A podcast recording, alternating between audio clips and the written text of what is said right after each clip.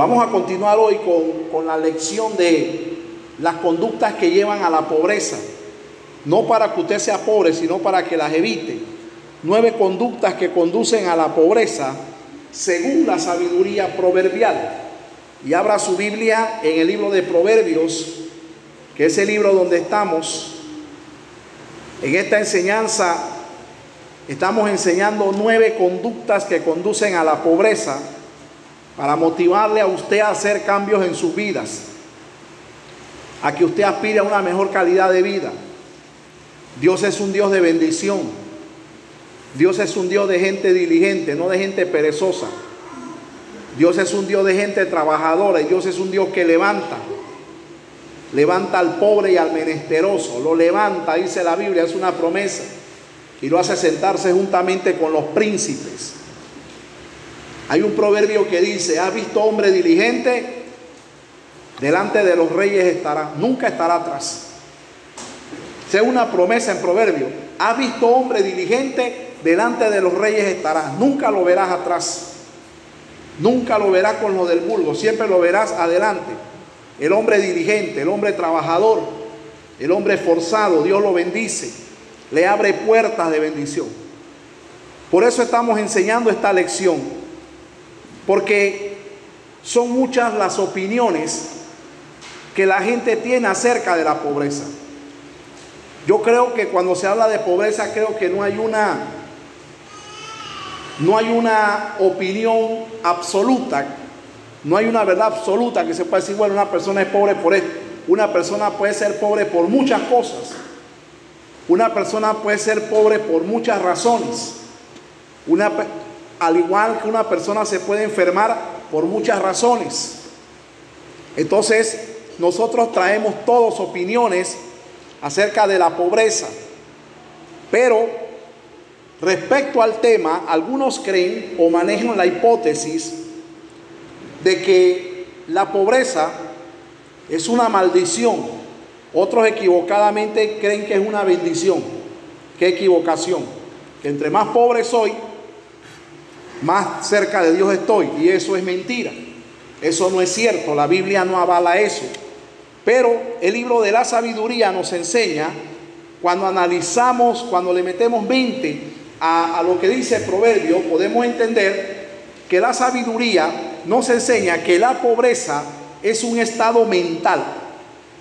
Y a lo largo de todos los proverbios se enseñan nueve conductas y pensamientos del hombre que lo conducen a la pobreza, que lo conducen a ese estado, que lo conducen a esa condición, a vivir de esa forma, a vivir de esa manera.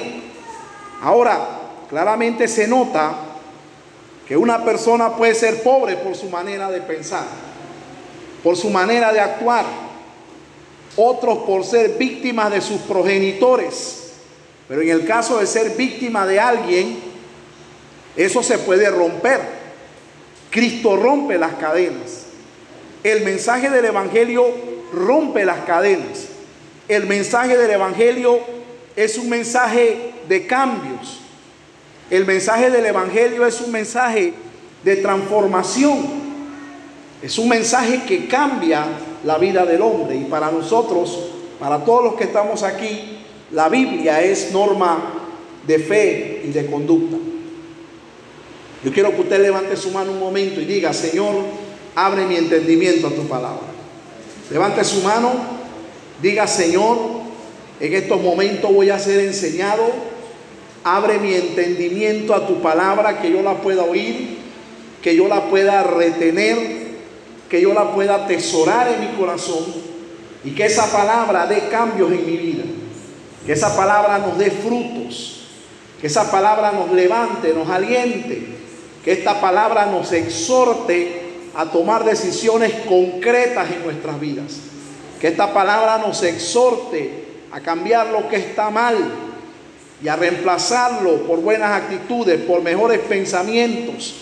Que seamos personas diferentes, transformadas, renovadas en el espíritu de nuestra mente. Señor, te damos la gloria la honra y la alabanza y creemos que este tiempo va a ser un tiempo de bendición, Señor. Y todos decimos, Y todos decimos, la semana pasada vimos tres, las tres primeras actitudes. La primera era la pereza, que estaba en Proverbios 6. La segunda era la dureza de corazón.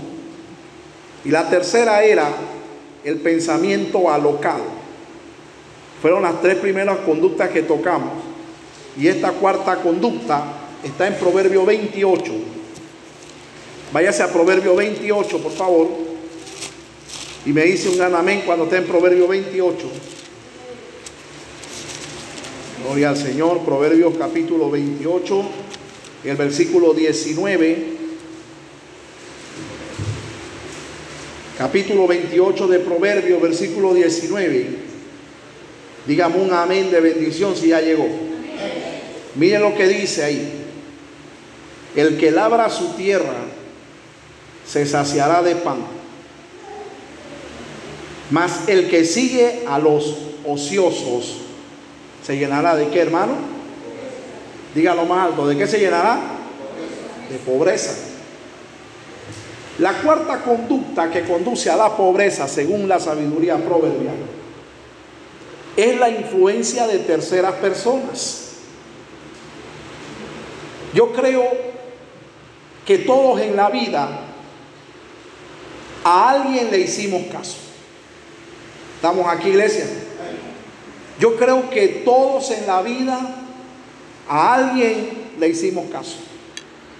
A alguien escuchamos. Alguien nos influenció. Alguien sembró sus ideas sobre nosotros.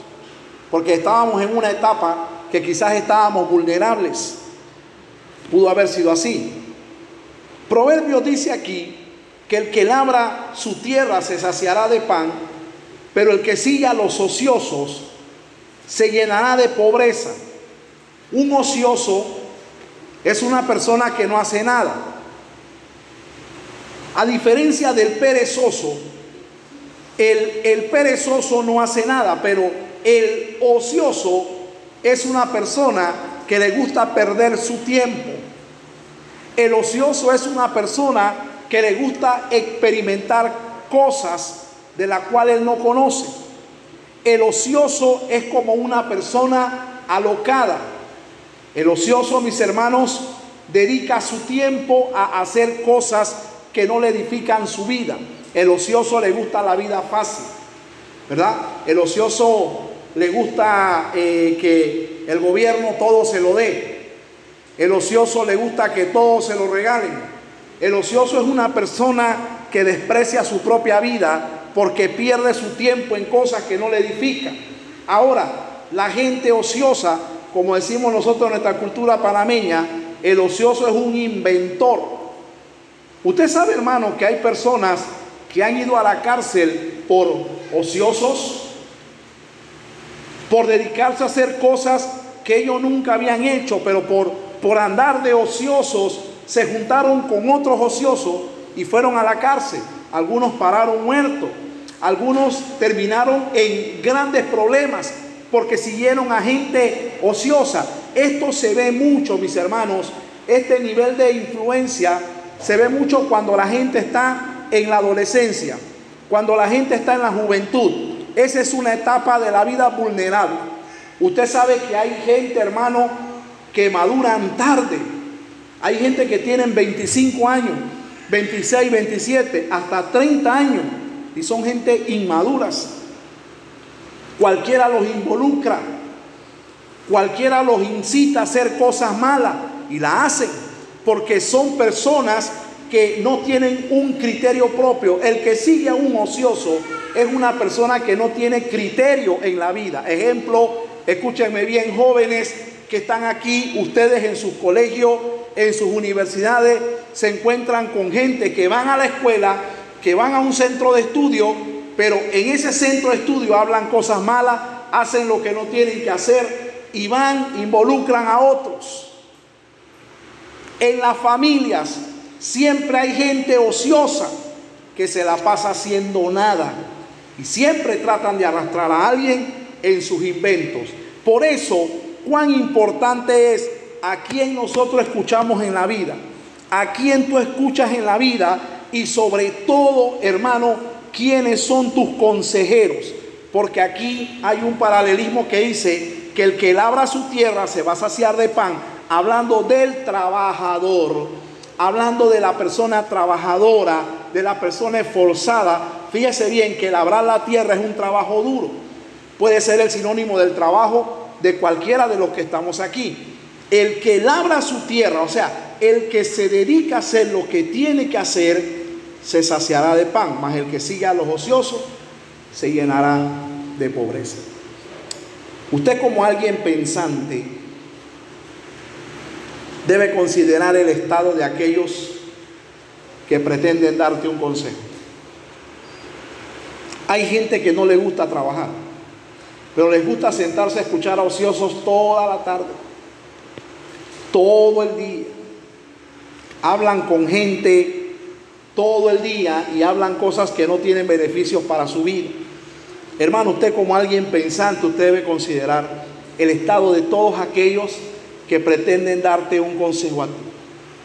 Hermano, piense por usted mismo. ¿Qué es beneficioso para usted? ¿Qué es beneficioso para su vida? Tenga discernimiento y haga esto. Escuche bien. No siga los pasos de gente fracasada. ¿Qué te quiero decir con esto? Por ejemplo, a mí cualquiera no me da un consejo. A mí cualquiera no me aconseja. Yo a cualquiera no le hago caso. Yo a cualquiera no le sigo los pasos. Y estamos viviendo en un mundo donde los, los del mundo hacen que la gente los imite. Hace que la gente los imite. Mire, por ejemplo, yo siempre he dicho, hermano, yo siempre he dicho que esta gente que se dedican aquí en Panamá a estar imitando artistas, y haciendo programas donde imitan artistas. Yo digo, pero qué cosa más vaga. Esos artistas ganan dinero, millones de dólares, mientras estos, mientras estos lo imitan y no ganan nada. Eso se llama ociosidad. Eso se llama ser ocioso. Sentarte todo el día a ver, hermano, cosas que no edifican tu vida. Ahora, quiero mostrar el equilibrio. No estoy diciendo, hermano, que usted va a salir aquí y va a botar la televisión de su casa. No, yo no estoy enseñando eso. Ni que usted va a llegar a su casa y si tiene cable lo va a cortar. Eh, hermano, pero hay gente que se sienta todo el día a ver cosas que no le edifican. Mire, hermano, yo le voy a decir una cosa. Yo tengo en mi casa cable. ¿Por qué? Porque los canales panameños están homosexualizados. Usted ve los canales panameños hasta los presentadores son homosexuales. Todo está homosexualizado. Entonces uno dice, bueno, con el cable tenemos noticias, tenemos esto, tenemos películas, documentales, pero ya hermano, ni eso. Usted se sienta a ver películas, usted se sienta a ver una película y en la película aparece un hombre matando a otro hombre a puñaladas y usted dice, qué cosa más horrenda. Quita eso, pone otra película y, y el héroe es un matón, un pistolero y pones la otra película y el héroe es un gay. Y pones otra película y la historia es dos lesbianas. Entonces, usted, usted se la pasa en eso. Usted, entonces, yo por lo menos pongo los deportes. Ya yo llegué a un punto, hermano, en que si me gusta algún deporte, yo busco una página y busco los resultados. Pero ya me da calamidad sentarme a ver un partido toda la bendita tarde viendo deporte. Me aburro. Mi esposa sale y me apaga la televisión porque la televisión termina viéndome a mí. O sea, yo no termino eso porque, hermano, yo en mi conciencia siento que yo tengo tanto que hacer. Que tengo tanto que hacer. Como para sentarme, hermano, todo el día a llenarme de cosas que no me edifican.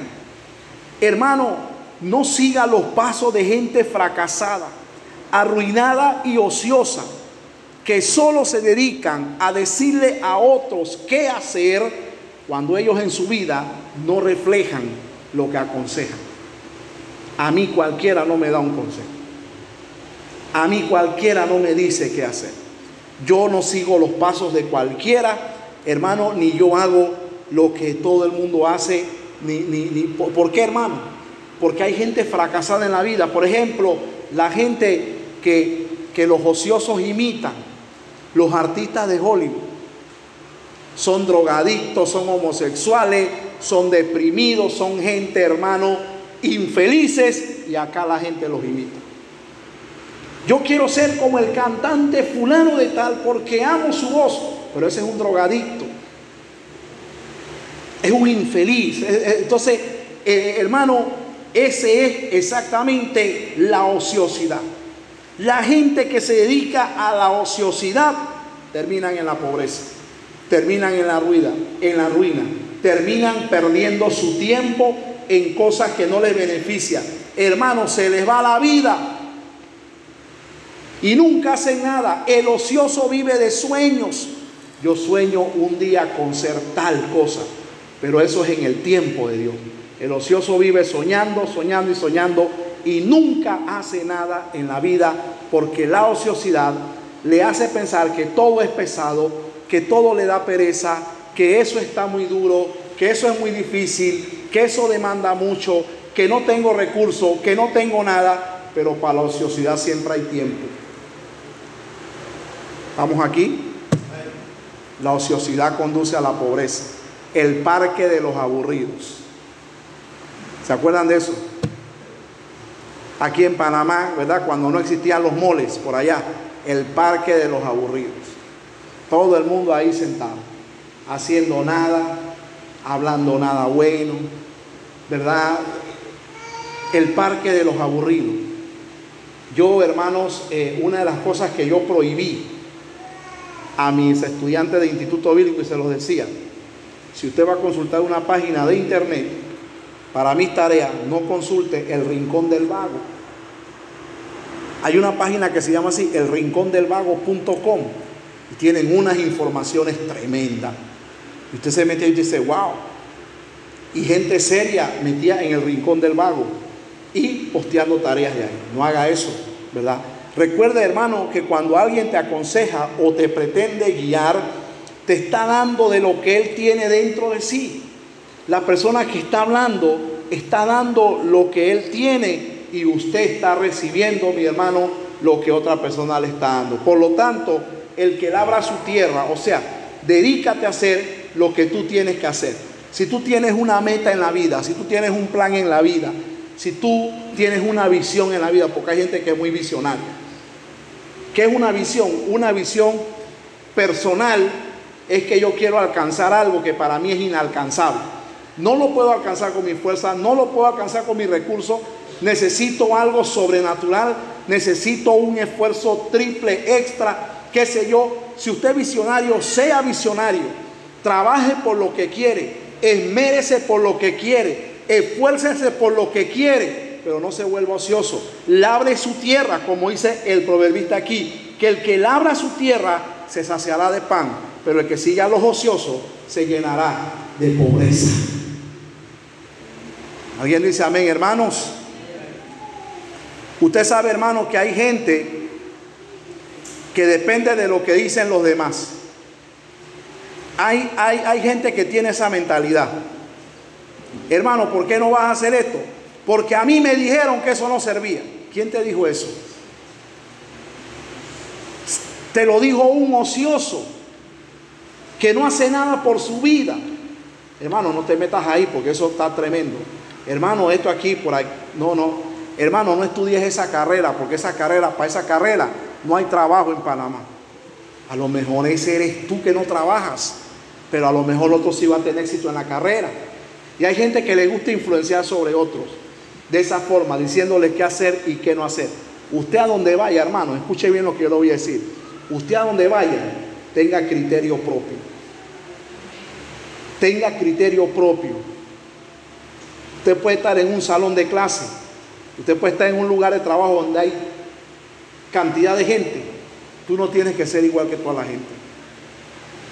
Tú no tienes que seguir lo que todos dicen, o lo que todos piensan, o lo que todos hacen. Porque usted no conoce lo que esa gente tiene en el corazón. No sabes quiénes son. No sabes qué tienen, pero sin embargo usted sin criterio que hace, usted lo sigue, usted les hace caso. Entonces tenga cuidado con eso y lábrese su propio destino, lábrese su propia tierra, trabaje por lo suyo, trabaje por lo que usted quiere, abténgase lo que usted quiera obtenerse, siga adelante, camine, avance, tenga visión, tenga criterio, hermano, sea firme, sea determinado y camine en la vida. Porque en esta vida hay tiempos para trabajar duro, pero también hay tiempo para recoger después que labramos la tierra. Amén. Así que el que sigue a los ociosos ya usted sabe de qué se va a llenar. De pobreza. De pobreza.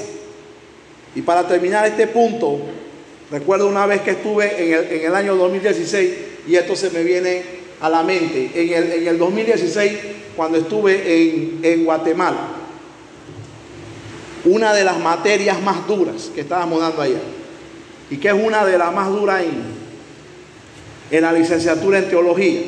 Estábamos dando interpretación bíblica. Ahí todo el mundo estaba temblando con esa materia, hermano. Y un día el profesor dejó un trabajo. Y yo entendí lo que el profesor dijo.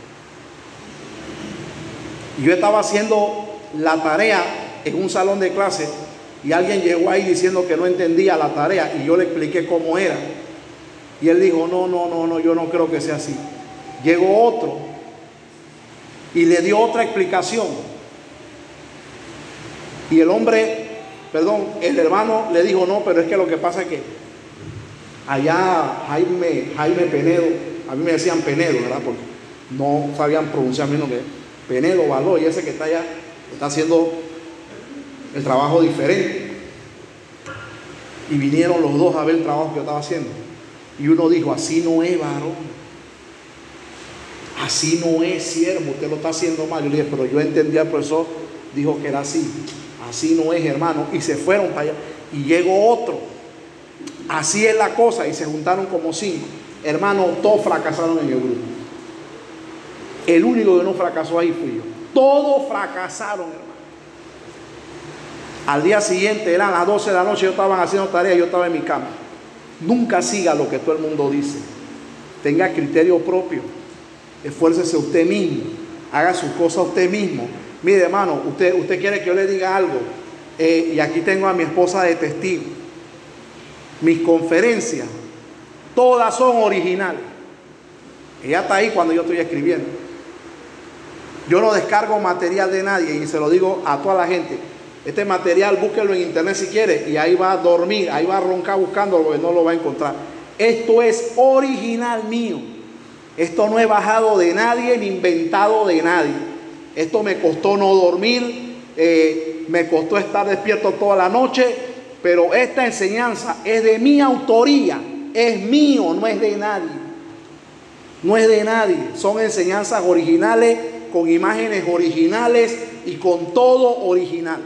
Jamás, hermano, descargar cosas de otro y enseñarla tal cual y como es y decir que esto es mío. ¿Sabe cómo se llama eso, hermano? Eso se llama ser desleal.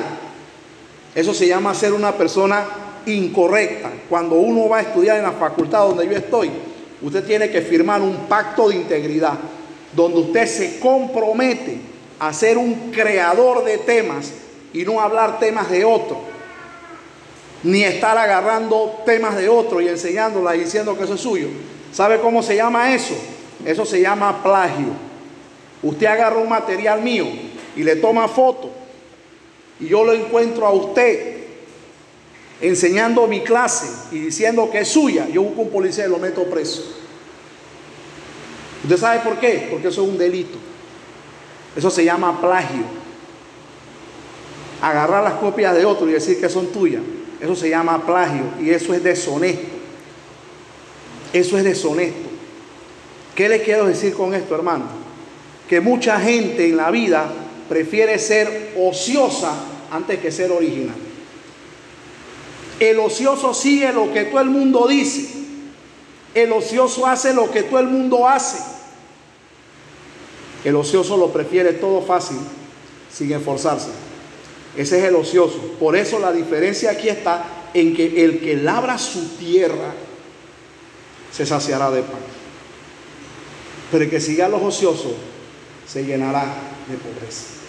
Entonces, Mira al hermano que está a tu lado y dile, sé original.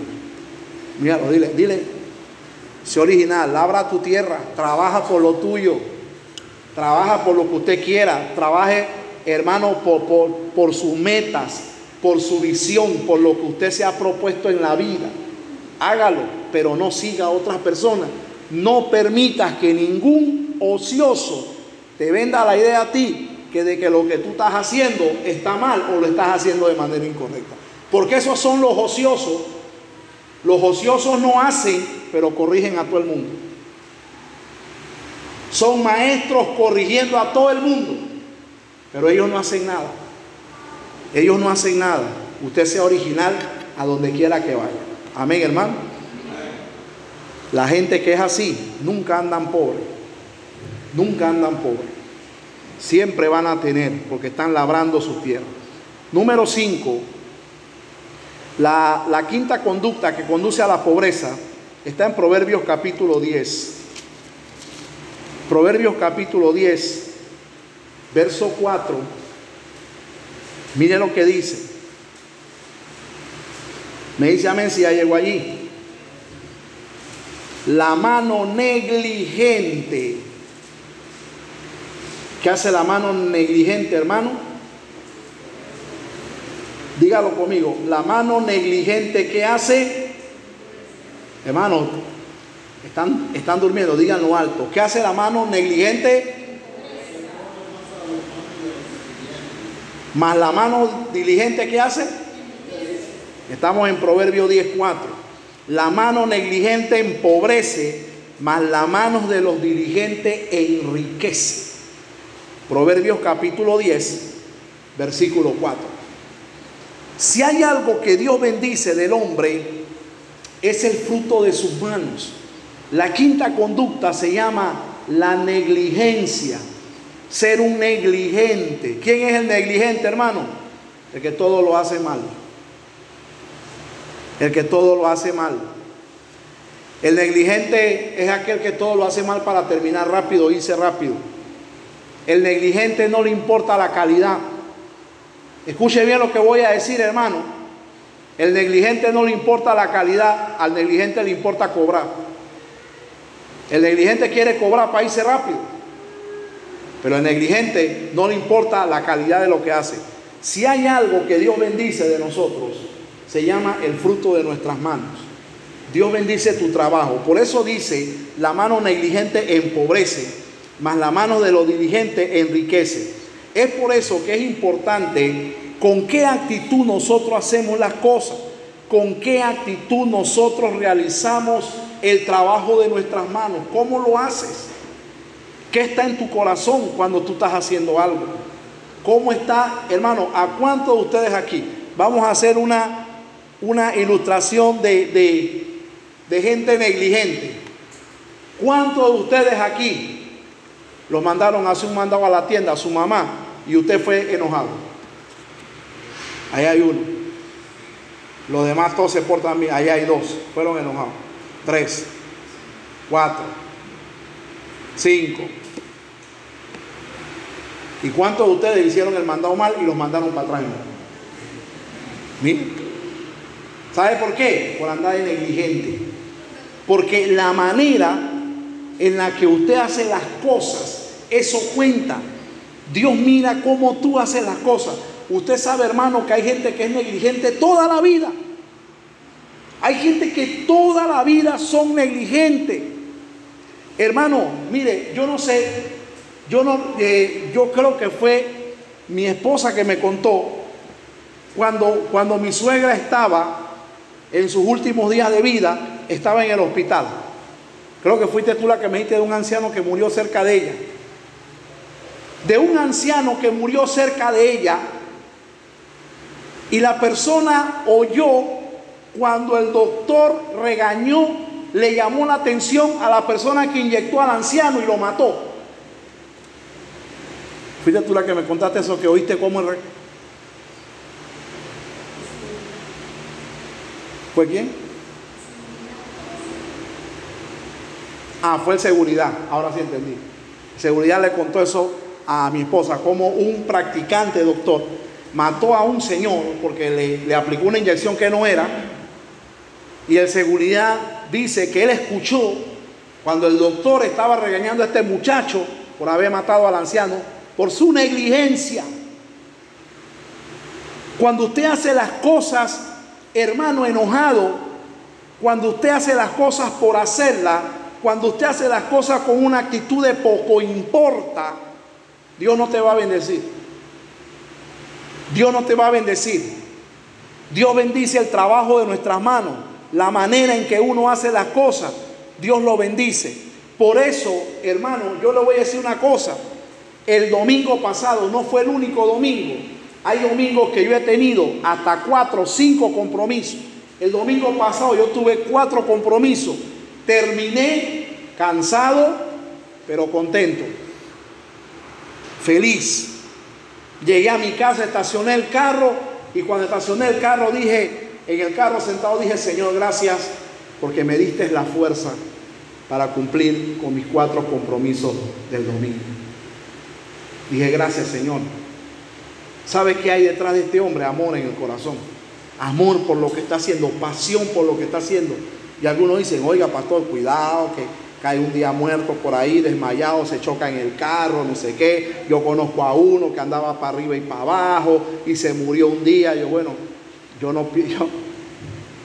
Hermano, hay que tener amor. Cuando tú tienes amor por lo que tú haces, dice la palabra que la mano negligente empobrece, pero la mano del diligente enriquece.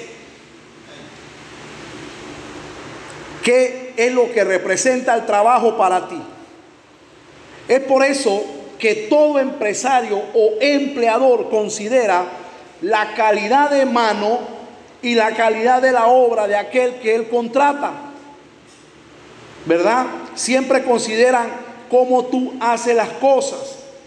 Todos aquellos que trabajamos para alguien, siempre somos monitoreados por alguien, por algún supervisor, por, por algún gerente. Alguien nos monitorea, alguien nos sigue para ver cómo nosotros hacemos las cosas.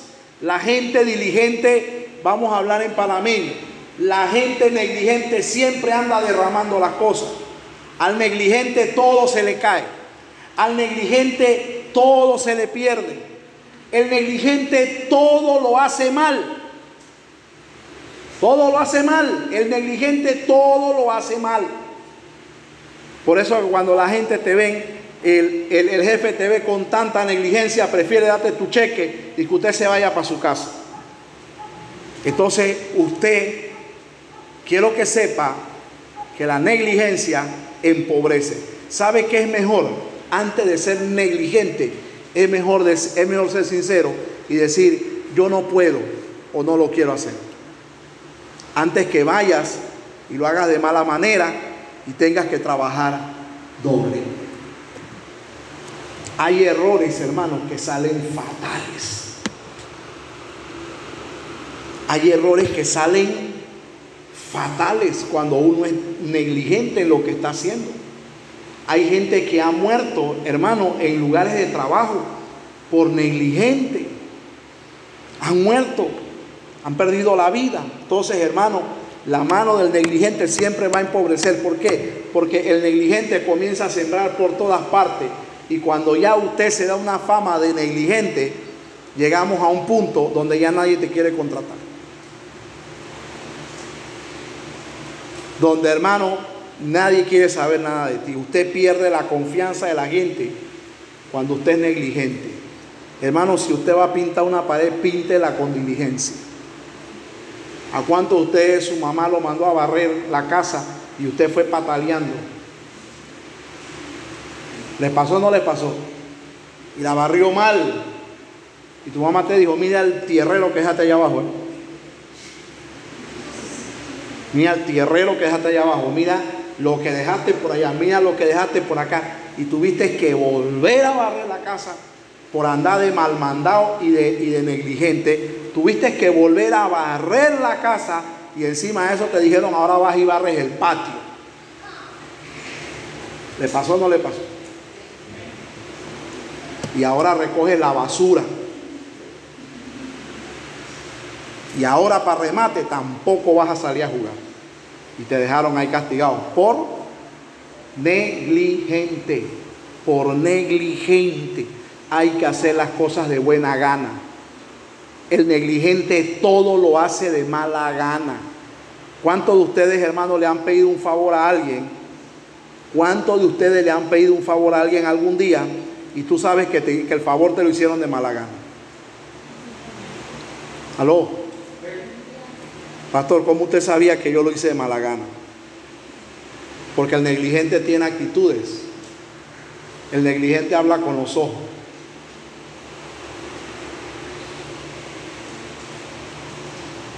El negligente habla con el movimiento del labio. El negligente en un momento dado, usted le pide un favor y lo molesta y él hace un gesto hasta con la mano. Ya tú, sabes que tú lo estás molestando. Y no te van a hacer un buen favor. Eh, eh, hermano, disculpe, déjelo así. Yo mismo lo hago mejor. déjemelo así, por favor, gracias. El negligente es así es mal mandado. Y si es así, mejor no haga nada. Mejor no haga nada. Las actitudes humanas en un momento dado, hermano, te llevan lejos en la vida. Hay actitudes que llevan a uno lejos en la vida. La actitud diligente te lleva lejos en la vida. Cuando, cuando hermano, tú eres un diligente, que todo el mundo cuenta contigo, que todo el mundo tiene confianza en ti, que todo el mundo quiere, hermano, que tú le ayudes, porque eres un diligente, te ganas la confianza de la gente. Hermano, las actitudes humanas en un momento dado nos llevan lejos en la vida, pero también en un momento dado las actitudes de tu vida pueden representar grandes ganancias, porque la palabra me dice a mí que la mano del diligente enriquece. ¿Alguien puede decir amén, hermano? Enriquece eh, en un momento dado, te trae grandes ganancias. Por, hermano, por otro lado, la negligencia puede ser aquello que te lleva a ti a la pobreza por tu mala reputación y el rechazo de aquellos, hermano, que te pueden ayudar. Tú sabes, hermano, que a nosotros siempre nos rodean gente que nos pueden ayudar. Usted sabe, hermano, que a nosotros siempre nos rodean gente hermano, que pueden representar en la vida tuya, cerca de ti hay gente que pueden representar una puerta abierta, pero por tu negligencia ni siquiera te toman en cuenta. Ay Dios, reciba eso, hermano. Estamos aquí. Hay gente que en un momento dado es una puerta abierta en tu vida. Se te acercan y te dicen algo, te ofrecen algo y te abren una puerta en la vida ¿Cuánta gente, hermano, bendecía en la vida? Dice, no sabe cómo, por qué yo estoy bendecido. Porque un día alguien se me acercó y me dijo esto y esto y, esto, y lo hice y aquí estoy. Gente que estaban cerca tuyo, que representan bendiciones en tu vida. Hermano, pero te están mirando, están viendo tu negligencia. Hermano, ¿a cuánta gente no se le han acercado y le han dicho, mire, yo quiero hablar con usted? a mí fulano de tal me dijo, usted le hizo un buen trabajo, yo quiero contratarle. Eh, venga, eh, y, ese le dice al otro, y el otro le dice al otro, el otro le dice al otro. Y así, hermano, hay gente que se van creando reputaciones que son puertas abiertas. La negligencia así mimito viene para atrás. Ese le dice al otro que no te contrate, al otro que no te contrate, al otro que no te contrate, al otro que no te contrate. Hermanos, y tu buena y tu diligencia en un momento dado se convierte en un arma que te lleva a ti a grandes puertas abiertas y a grandes ganancias. Pero la negligencia, así mismito, comienza a cerrarte las puertas en la vida. Así mismo. Hasta en la casa hay que ser diligente. Estamos aquí, hermano. En mi casa yo soy el que lava el baño. Y lo lavo bien. Yo lavo el baño de mi casa de una manera, hermano, que cuando ha pasado algunos días y no lo he lavado, ya me están reclamando. Ya me están reclamando. Y yo les he dicho, pero eso es fácil, nada más que hagan así ya. No, no, no, no. Mi esposa me dice, lávalo tú, porque cuando tú lo lavas queda diferente. Cuando yo lavo el baño en la casa, todo el mundo corre a bañarse. Porque se siente como un airecito acondicionado en el baño de lo limpio que lo dejo. Y de la restregada que le doy, mira, ahí está la amén. ¿Verdad? Porque, hermano, lo mínimo que tú hagas con diligencia siempre sale bien. Siempre sale bien todo lo que tú haces con diligencia. La negligencia y la diligencia tienen que ver desde tu puntualidad. ¿Sí? Escuche bien, desde tu puntualidad hasta la mentalidad con que tú haces las cosas. La negligencia y la diligencia. La negligencia empobrece y la mano del diligente enriquece. Número tres, la tercera, pero la tercera de hoy, pero la secta de la enseñanza, está en Proverbios 13. Una página más adelante, en Proverbios 13, versículo 23. Proverbios 13, versículo 23. Dígame amén si ya está ahí. Proverbios 13, 23 dice, en el barbecho de los pobres, ¿qué hay en el barbecho de los pobres? Díganlo más alto. ¿Qué hay en el barbecho de los pobres, hermano? Pero ¿qué le pasa a ese pan? Léalo más abajo. ¿Qué dice? ¿Por qué se pierde, hermano? Qué tremendo, ¿verdad? Hermanos, el barbecho, según la Biblia, es una tierra labrada y lista. Es una tierra labrada y lista, pero que nadie la ha sembrado en años. Es algo que está listo para ser usado. Es una tierra que está lista para ser sembrada. Eso es algo que está listo para poseerlo, pero nadie lo hace. Y dice la palabra que en el barbecho del pobre hay mucho pan. Escuche bien, hermanos, escuche bien. Y esto le voy a pedir que usted me preste mucha atención, porque el, el barbecho del pobre se puede representar como muchas cosas en la vida. Ejemplo, escuchen bien, hermano. Tener padres, oye bien esto, tener padres, papá y mamá que estén contigo, que se esfuercen por enviarte al colegio a estudiar, y que tú tengas papá y mamá que te paguen tus estudios, eso significa que tú tienes un barbecho y que tienes que aprovechar. ¿Sí? Que tienes que aprovechar. Hay hijos que tienen papá y mamá que pagan estudios, pero ellos no estudian. Y pudiendo ser alguien en la vida y vivir bien, viven como mediocres, viven como brutos viven pobres, viven arruinados, pero tuvieron un papá y una mamá que estuvieron dispuestos a apoyarlo y a pagarle los estudios, pero allá se involucraron con los ociosos.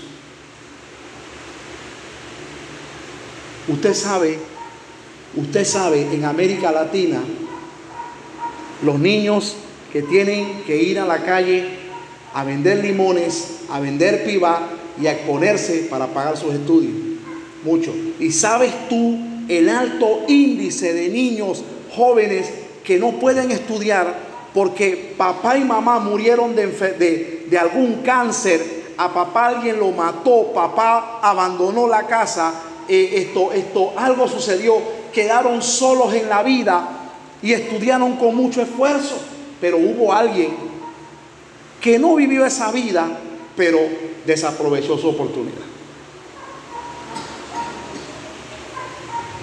Estamos aquí.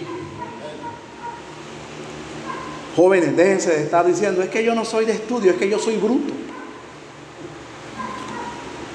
Tú mismo te estás poniendo bruto. Vamos aquí, iglesia. Pudiendo haber estudiado con todo el apoyo, el esfuerzo de tus padres, el, el, amor de tus padres, te tenían la comida lista, te tenían la ropa planchada, te tenían el requero, te tenían todo, pero tú viniste con un montón de fracasos. ¿Tú sabes qué tú estás haciendo, hermano? Ese barbecho, que es tu oportunidad para tener algo en la vida, tú lo estás desaprovechando. Escuche bien, hay quienes cuentan con esta bendición, sin embargo fracasan, fracasan para posteriormente vivir como mediocres. Esa falta de juicio consiste, mis hermanos, en dejar perder lo que es valioso y lo que nos puede representar ganancia cuando nos sentamos a ver cómo la pobreza nos consume. Escuche bien, la falta de juicio en ese joven que no estudió porque se consideró el mismo bruto esa falta de juicio hizo que ese barbecho, el pan en ese barbecho, se perdiera. Lo valioso, lo que pudo representar ganancias, no lo aprovechaste, pero sin embargo te sentaste a ver cómo la pobreza te consumía. ¿Estamos aquí, iglesia? El barbecho de un creyente puede ser su iglesia como un campo para sembrar. Sin embargo, cuando nos arraigamos a la dureza de corazón y no sembramos, hermano, cerramos la puerta a las cosechas que Dios tiene para nuestra vida. Ese es el equivalente de aquella persona joven. El barbecho es el equivalente de aquella persona joven con salud, con fuerza y vigor en la vida, pero pasó el tiempo sentado haciendo nada por la pereza, por la ociosidad. Y un día en la vida se, cuando se despierta, cuando, cuando madura y ve su realidad, se dio cuenta que ya no tenía nada, cuando en un, cuando en un pasado lo pudo tener todo. Entonces está viendo, hermano, que en el barbecho del pobre hay mucho pan. Hay mucho pan en el barbecho del pobre ahí en su casa, entre ellos. Hermano, ahí hay cómo aprovechar el recurso. Pero la mentalidad pobre, la mentalidad sin juicio, hace que todo ese recurso se pierda. ¿Estamos aquí, iglesia? La juventud. Hermano, el barbecho en tu juventud puede ser tu fuerza. El barbecho en tu juventud puede ser tu habilidad. Usted sabe, hermano, que hay gente joven que no descubren su habilidad, que no descubren su talento por hacer cosas que no sirven en la vida. Y cuando un día maduran y despiertan a su realidad, se dieron cuenta que vivieron muchos años perdiendo su tiempo. Cuando pudieron hacer otra cosa. Por eso le digo a los jóvenes de esta iglesia, la vida no es diversión. Jóvenes, no se dejen engañar por esa idea filosófica de que la juventud es la edad dura y es la edad del enamoramiento. Y tenga cuidado con eso. Tenga mucho cuidado porque en las filosofías humanas hay mucho engaño. Hay mucho engaño. Gente perdiendo mucho tiempo haciendo lo que no deben hacer. Pero el tiempo que perdieron, hermano, que les pudo representar una ganancia en el futuro, ese tiempo que perdieron, lo perdieron y en el presente viven como mediocres. Porque en un pasado perdieron su tiempo. Porque en un pasado dejaron perder la oportunidad. Usted sabe la gente que uno oye hablando y diciendo, ojalá yo tuviera a mi papá y mi mamá. Ojalá yo tuviera a mis padres conmigo. Ojalá yo tuviera padres que me pagaran mis estudios. Ojalá yo tuviera mis padres que me impulsaran a estudiar, a hacer algo. Ojalá yo los tuviera. Hay mucho, hay mucho pan. O sea, hay mucho de dónde, hay mucho recurso en el barbecho del pobre. Pero muchas veces, por la falta de juicio, eso se pierde. Usted sabe, hermano, usted sabe, hermano, por qué Usted sabe por qué yo, hermano, a pesar de los problemas económicos, mire, yo creo que aquí todos tenemos problemas económicos.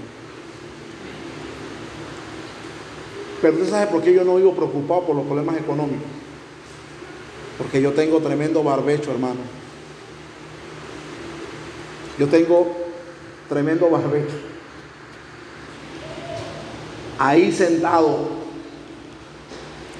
en mi oficina en casa, en mi silla en casa,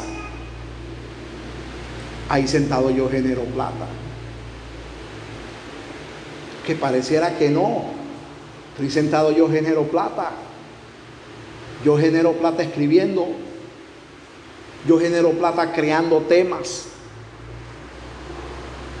En antes, en la mañana, me sentí un poco enojado y frustrado porque siento que me están demorando con el libro.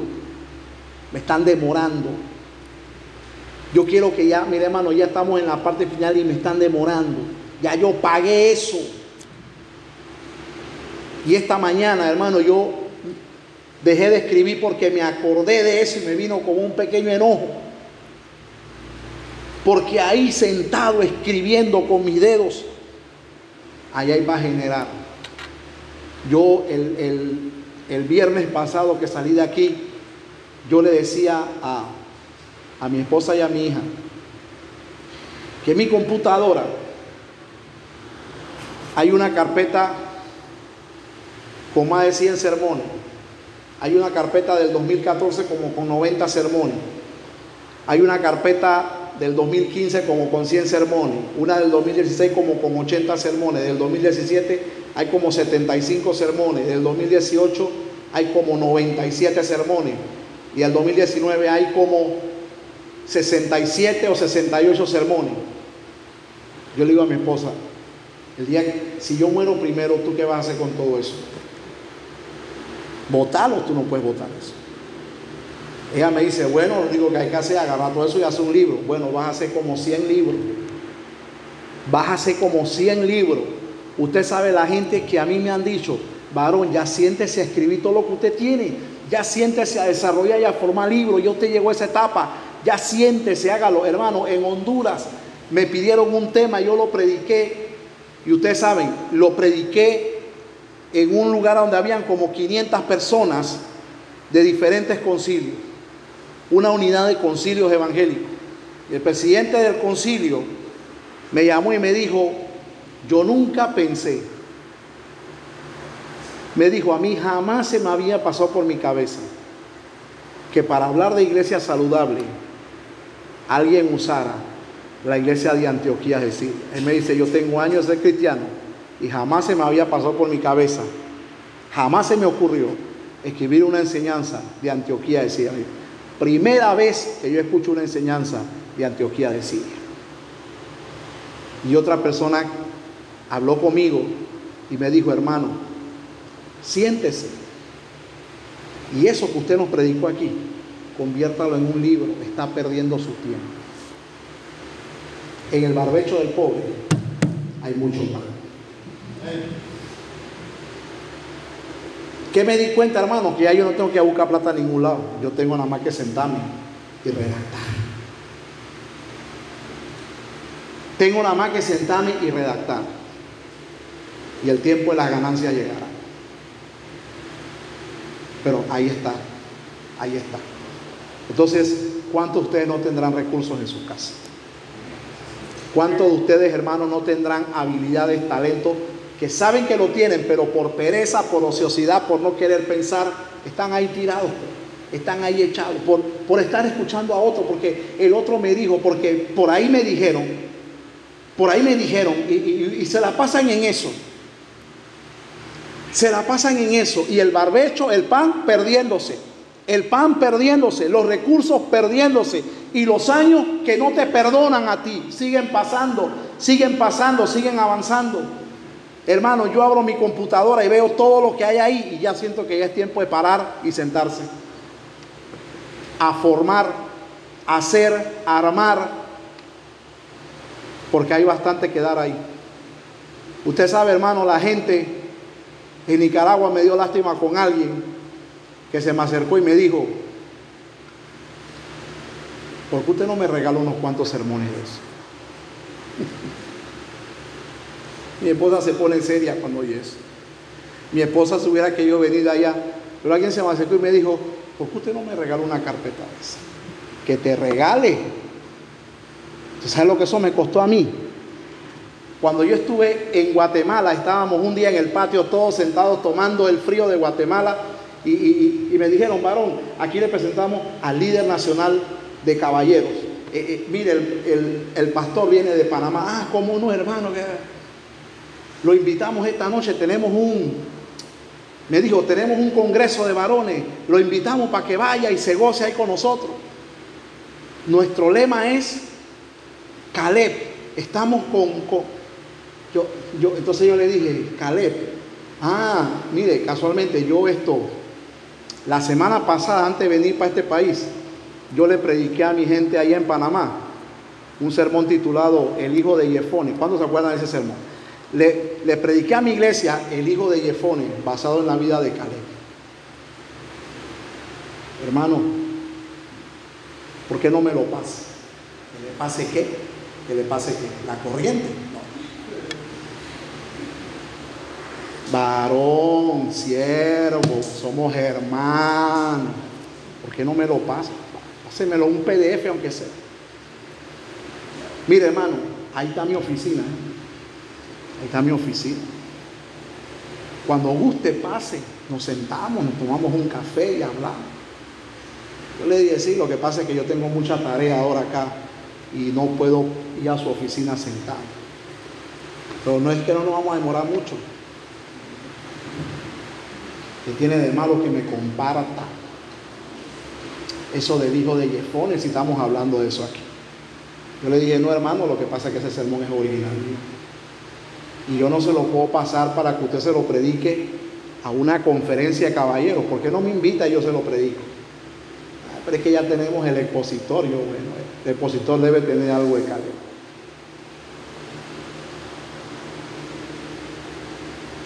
Entonces, usted sabe, hermano, me ha pasado. Hermano, en Guatemala cometió terror. Hermano, imprímame esto, por favor, imprímame esto. Y la persona metió mi USB. Eh, eh, ¿Cuál es el... Eh, ¿Cuál es el archivo, hermano? Hermano, ¿por qué usted no me regala esta carpeta? Ni se tire a loco. Imprima eso y yo me voy a quedar aquí viendo lo que usted imprime. Y yo en mi mente decía, Dios mío, ¿para qué yo traje eso? Hermano, imprímame eso, varón, pero yo soy profesor en el instituto en Guatemala, porque usted no me comparte, usted, usted, usted debe crear su propio material. Hermano, y tú el que ve mis archivos quiere que yo les regale. Entonces, ¿sabe qué me está diciendo eso? Que en mi barbecho hay mucho pan. Hay mucho pan, hermano. Hay mucho pan. Entonces, a mis archivos secretos X. Allá, ¿verdad? Y ese recurso ya lo estoy guardando, se lo decía a mi esposa a mí. El día que yo muera, ya ustedes saben. Si no agarran esto y lo convierten en diferentes libros o escriben un libro de bosquejo, de, de, de, ¿cuántos de ustedes han leído un libro de un chino que se llama Watchman Nee? El día que ustedes encuentren un libro de Watchman Nee, léanlo. Son tremendos libros, bien edificantes. Yo leí un libro de Watchman Nee que se llama El carácter del obrero de Dios. ¿Y sabe qué me enteré de Watchman Nee? Que él no escribió ningún libro de él. Los libros llevan su título. Watchman Nee es un chino, pastor, predicador, que vivió perseguido por el gobierno de China, vivió perseguido, torturado, encarcelado. Y en la cárcel Watchman Nee predicó y en la cárcel ganó mucha gente para Cristo. Y Watchman Nee murió. ¿Y sabe qué hicieron sus discípulos que él ganó para Cristo? Agarraron su bosquejo, y los convirtieron en diferentes libros. Y Watchman Nee está en el cielo y no sabe que tiene el libro acabado. Y usted lee un libro de Watchman y usted dice, oye, qué tremendo escritor. No, no fue él, fueron sus discípulos que tomaron su bosquejo y los redactaron. Yo en estos días yo le dije a alguien que esto, el jueves con mi estudiante le dije, no hermano, ahora mismo en mi iglesia estoy compartiendo acerca de las nueve conductas de pobreza que, que aparecen en la sabiduría proverbial. Y alguien dijo, profe, ¿por qué no nos pasa eso? Pues no nos pasa qué. Un cuadernazo le voy a tirar de aquí por estarme pidiendo lo que no tiene. Y sí, la gente se acomoda rápido, hermano. Varón, páseme algo de eso. Eh, eh, hermano, somos hermanos en Cristo, ¿verdad? hermano, hace unos años a mí me robaron medio USB. Hace unos años. A mí no me gusta hablar de eso, ¿verdad? Pero a mí me robaron, alguien fue a imprimirme algo y me robó todo mi USB. Estoy hablando de hace 5 o 7 años atrás, donde no había mucho material. Y después, después, en esa iglesia salieron conferencias con títulos míos de acá. wow, qué fácil, ¿ah?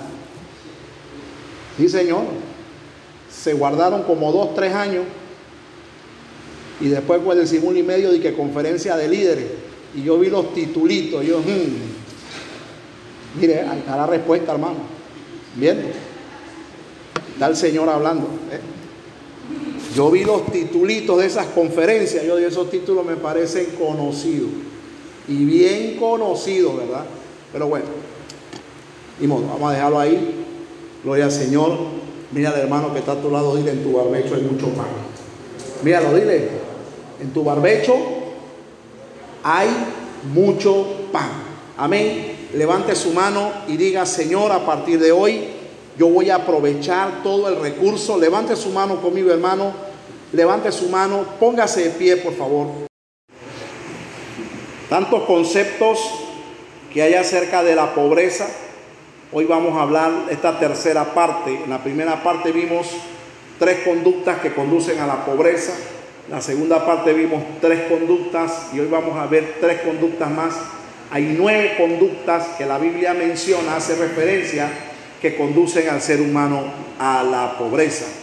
Y la razón de hablar de esto es porque hay muchas opiniones que hay acerca de la pobreza. Nosotros traemos muchas opiniones, muchas ideas en nuestras mentes acerca de qué es la pobreza.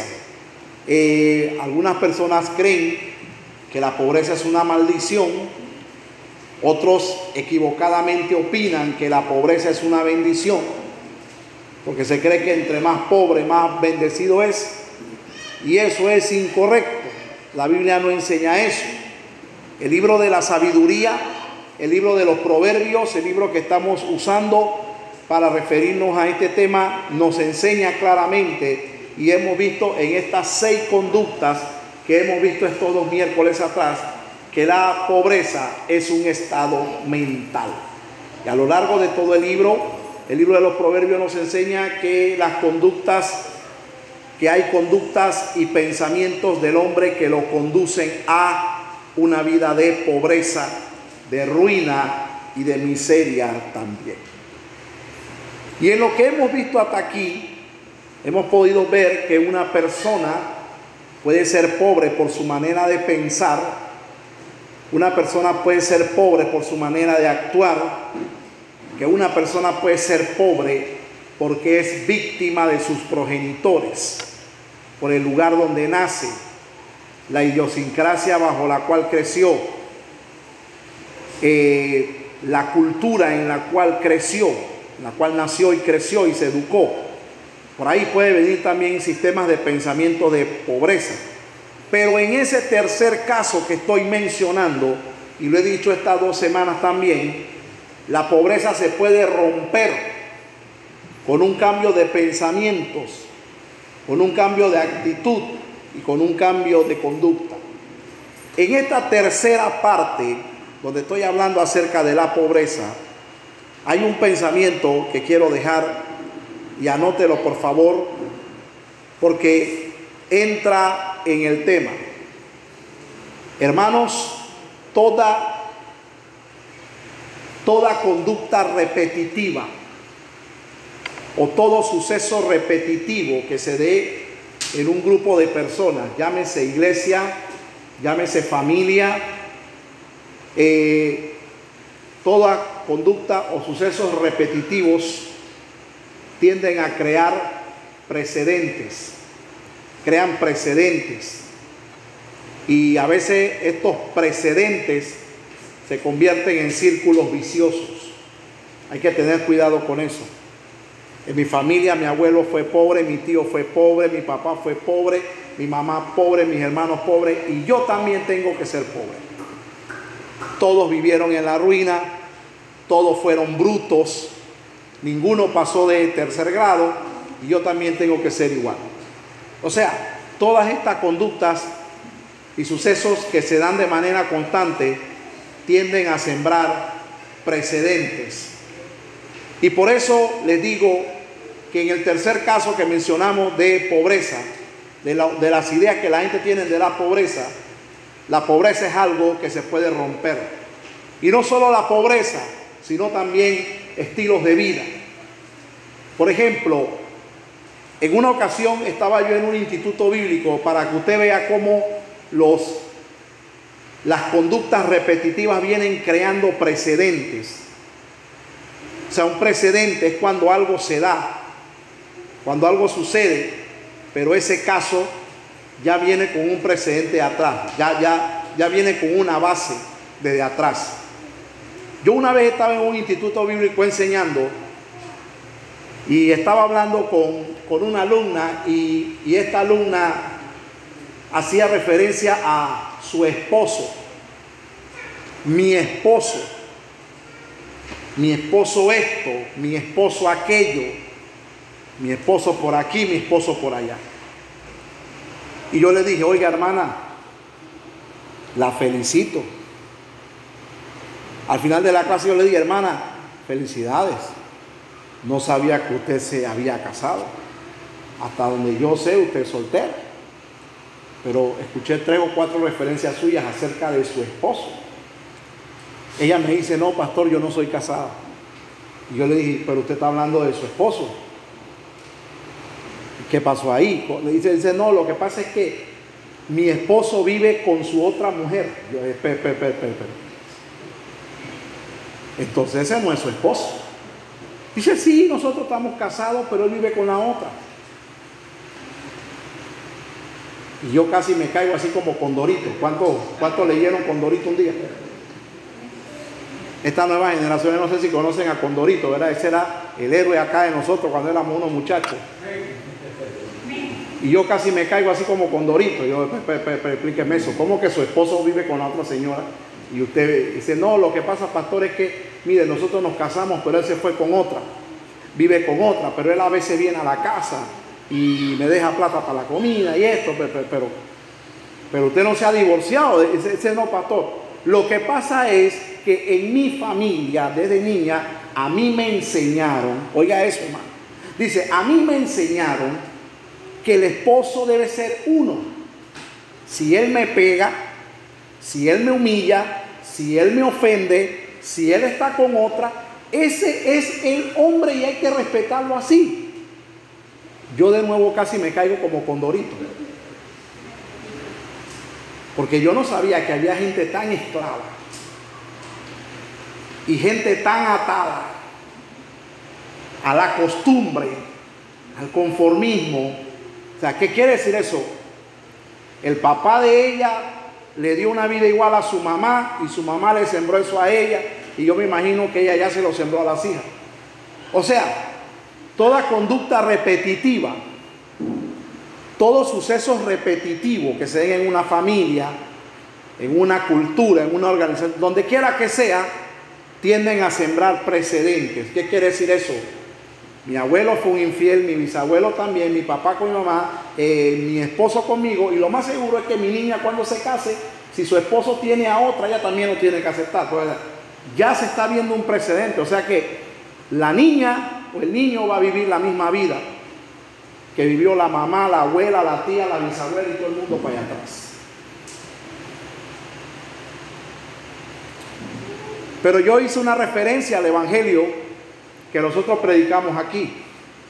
El evangelio que, predique, que, enseña la Biblia es un evangelio que saca al hombre de la pobreza y no solo de la pobreza, sino de la ruina y de la miseria, que a veces la miseria no tiene que ver con, con, el dinero, a veces la miseria tiene que ver con la calidad de vida que tiene la gente.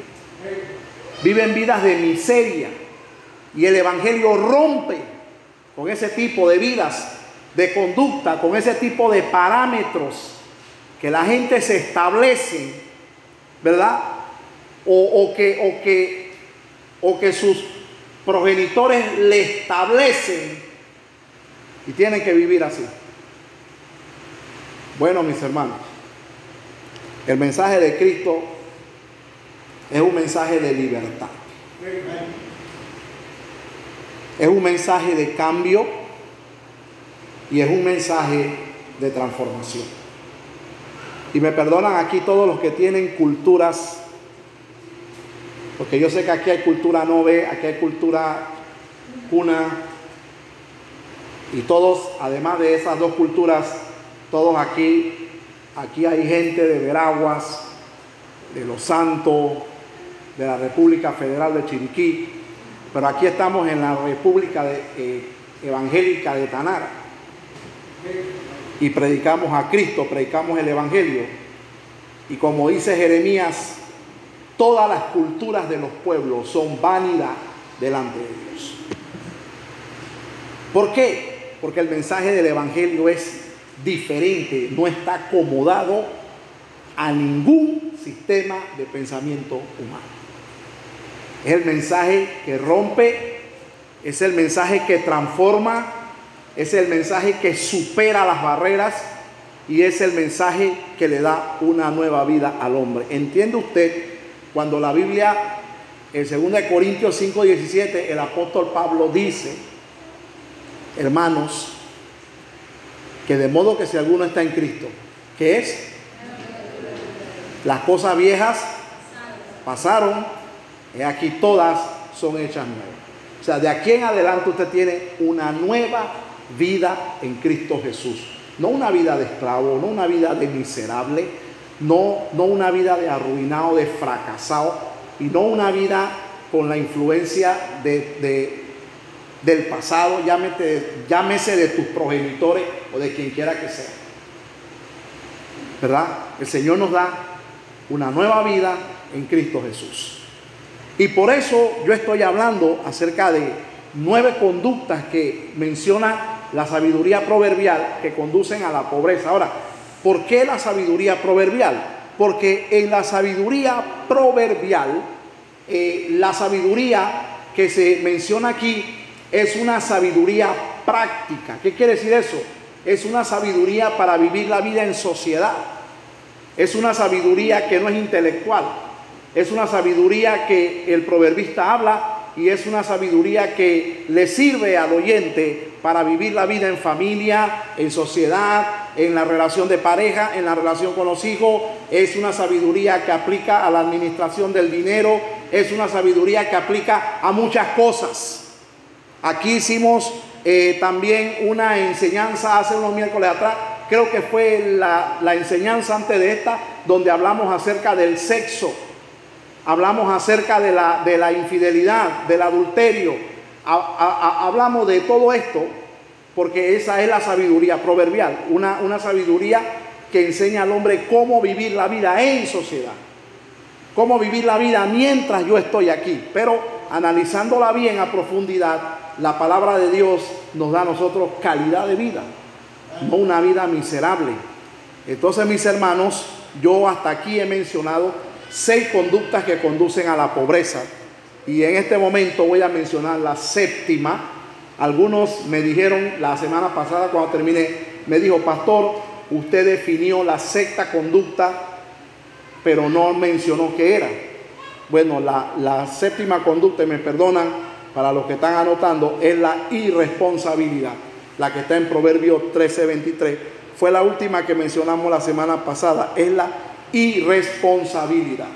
Hoy voy a mencionar la séptima, octava y novena, las tres últimas. Y la séptima, hermanos queridos, es la negatividad. Esa se encuentra en Proverbios 14. Váyase a Proverbios 14, hermanos. Proverbios capítulo 14, en el versículo 23. Proverbios 14, 23, allí nos habla de la séptima conducta, que es la negatividad. Es una conducta que conduce a la pobreza. Vámonos allá, por favor, Proverbios 14, versículo 23. Me dice un gran amén si ya lo encontró. Amén, gloria al Señor. La palabra dice de la siguiente manera. En toda labor hay fruto. Mire ese paralelismo. En toda labor hay fruto. Mas las vanas palabras de los labios, ¿qué hacen, hermano? Empobrece. Les cuento un poco acerca del estilo literario de los proverbios. Los proverbios literarios, no sé si usted notó o ya notó, eh, ¿cuántos han leído proverbios aquí? Levánteme la mano. ¿Y cuántos de ustedes notaron que los proverbios no tienen un solo tema? Usted lee un versículo, tiene un tema y cuando salta al otro versículo hay otro tema. Usted de pronto encuentra que tres versículos hablan de un tema y, el cuarto versículo salta otro tema y son diferentes. Bueno, ese estilo se llama paralelismo. O sea, eh, eh, en los proverbios hay paralelismo sinónimo, hay, proverbio, hay paralelismo antietético y hay paralelismo sintético. Pastor, habla en español. Nosotros no hablamos ruso, ni chino, ni griego, ni hebreo. Eh, no se preocupe, eso no tiene ciencia. Son, por, por, ejemplo, aquí el, el versículo 23 es un paralelismo en antítesis. Porque en el primer párrafo, a donde está el punto y coma, te está diciendo una cosa. Y después del punto y coma te está diciendo lo contrario a lo que dice el primer párrafo. Eso está fácil. Aquí todo el mundo entiende eso. Aquí todos fueron a, a la escuela, hermano. Aquí todos entienden eso. Mire, vamos a leer otra vez. Dice, en toda labor hay que fruto. Bueno, ya con esta explicación usted se entiende todos los proverbios completos. Dice, en toda labor hay fruto. Malabanas palabras de los labios, ¿qué hacen hermano? Entonces aquí hay dos cosas. La labor, el trabajo y las vanas palabras. Dos cosas distintas. El que se va a trabajar tiene fruto. Y el que se la pasa hablando cosas, dice, vanas palabras empobrecen. Entonces dos cosas, el que trabaja y el que se la pasa hablando vanidades. ¿Vio? Ese es un paralelismo. Son dos cosas. Una produce una cosa y la otra produce otra cosa. Las, toda labor, en toda labor, llámese que usted corte monte, llámese que usted pinte paredes, llámese que usted, hermano, trabaje lejos, trabaje cerca, llámese que usted sea un vendedor, sea un chofer, sea lo que sea, dice que en toda labor hay fruto. ¿Sí o no? ¿Cuántos trabajan aquí? Yo también trabajo. ¿Y usted con qué esperanza trabaja? ¿Cuántos aquí trabajan con la esperanza de que la quincena le digan gracias? Levante la mano el que trabaja con esa esperanza. Nadie trabaja con esa esperanza. Todos trabajan con la esperanza de que el día viernes, eh, o sea, este viernes, o este sábado a usted le digan pase por la ventanilla, ¿sí o no? Eh, ¿Usted, usted que trabajan gratis o qué? ¿Ah? Nadie dijo amén. Usted trabaja con la esperanza, ¿verdad? De que en un momento dado le digan, oiga, pase a la ventanilla. Y usted cuando pasa a la ventanilla, usted no espera que una mano le diga gracias, usted espera que le digan firme aquí. Oh, algunos se gozaron, ¿verdad, pastor? Esa unción tírela por acá. De que le digan, firme aquí. Cuando usted le dice, firme aquí, ya usted sabe que hay bendición. ¿eh? Te firma ahí, tome aquí. Ah, te sale. Porque en toda labor hay fruto. Nadie trabaja gratis. En toda labor hay fruto. Inclusive, hermano, inclusive cuando alguien en la calle te dice, oiga, disculpe, usted podía hacerme un favor, mire, lo que pasa es que se me flateó la llanta, eh, alguna cosa, alguien te dice algo así, y usted de generoso va y dice, ah, cómo no, eh, espérese un momento, yo la regreso, y de pronto, hermano, ese generoso saca un billete a 20, oiga, gracias, porque en toda labor hay fruto. Nada más los malapagas no les gusta pagar, y Dios está en contra de los malapagas, pero la gente te ve trabajando, oiga, este hombre se merece una remuneración, una remuneración. Hay gente que dice, te voy a regalar para una sodita y no para que te tome la soda, pero te dan para una soda de 10 dólares. Eso no es una soda, eso es un McDonald's ya. ¿Sí o no? Entonces, usted espera eso. Toda labor hay fruto, pero mire, mire lo contrario. Malabanas palabras, malabanas palabras que hacen de los labios empobrece. ¿Por qué empobrece? Porque hay quienes le dan más crédito a la negatividad que al intento. ¿Por qué, hermanos? Mire, dice que de la abundancia del corazón habla la boca. Hay quienes prefieren no hacer el intento y tomar una postura pasiva o la vida fácil o apelan a la vida fácil porque todo lo ven duro. ¿Por qué? Porque ahora vamos a otra cosa. Eh, ¿Cuántos de los que aquí levantaron la mano que dijeron que trabajan? ¿Cuántos aquí trabajan fácil?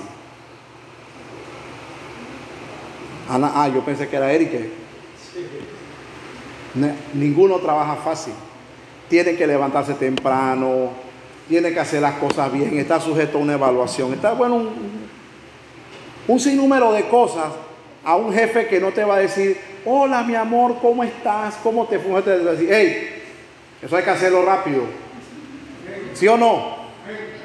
Oiga, eso es para allá. Usted, usted llega corriendo, ¿verdad? Oiga, ahí tiene todo lo que tiene hacer hoy. O sea, tú no estás sujeto a un jefe que te va a decir, papi, mi amor, mi vida, mi cielo, venga, chichi, siéntese aquí, tómese un cafecito. ¿Cuándo? Apúrese. Entonces, esas son cosas a las que uno tiene que enfrentarse. Para nadie le gusta, hay gente que no le gusta eso. Hay gente que no le gusta que nadie les diga nada. Hay gente que no le gusta que nadie los mande. Hay gente que quiere mandar, pero ni siquiera han estudiado, no se han esforzado. Ah, entonces, mucha gente abandona sus sueños por temor a enfrentar sacrificios y los sacrificios que el éxito demanda para usted llegar en una quincena con dinero a su casa, tuvo que haber un esfuerzo de 15 días. Se invirtió pasaje, nos levantamos temprano, tuvimos que ser responsables, tuvimos que hacer las cosas bien. ¿Por qué? Porque, hermano, hay sacrificios que traen fruto. Por ejemplo, el levantarse temprano, el ser responsables, el ser íntegros, son cosas que traen fruto a nuestra vida. Ahora, hay gente que no quieren hacer eso. Simple, ah, ¿para qué? Todo es esto. Eh, eh, eh, eso está muy lejos. Hay que levantarse temprano. Hermano, mire, está sin trabajo.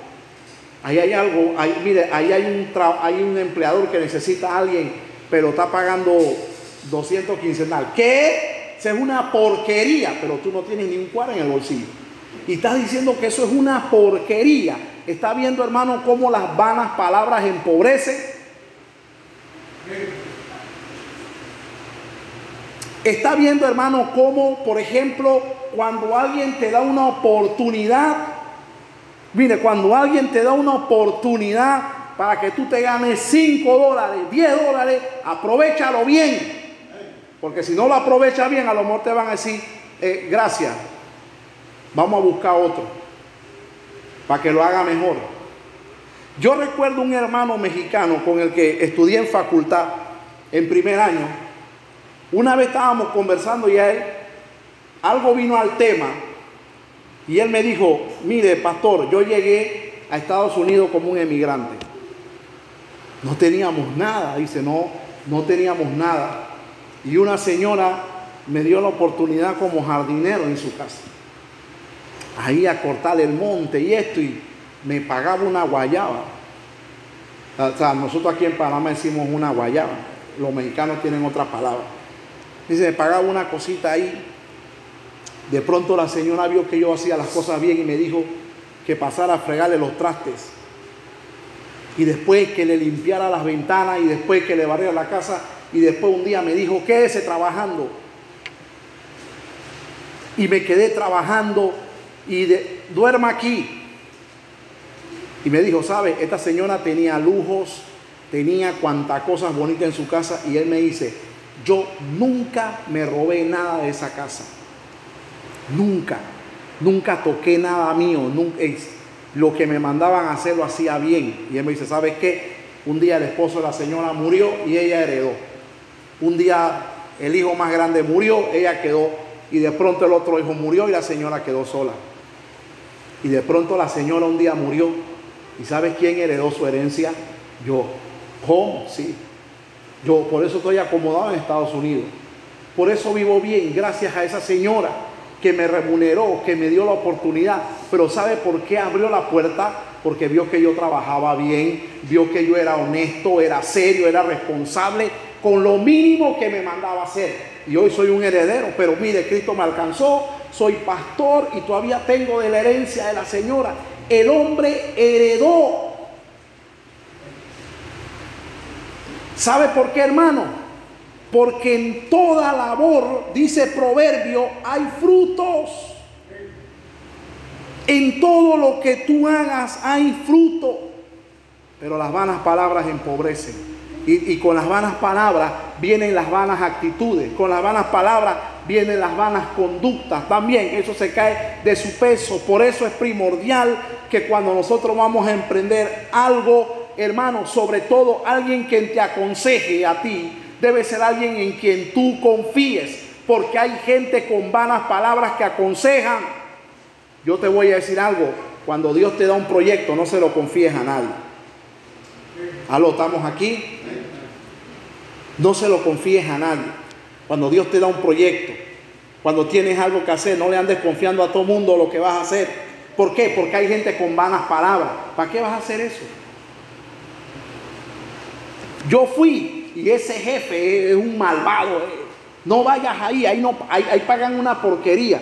Eh, hermano, la porquería que te van a pagar y tú ni siquiera la tienes.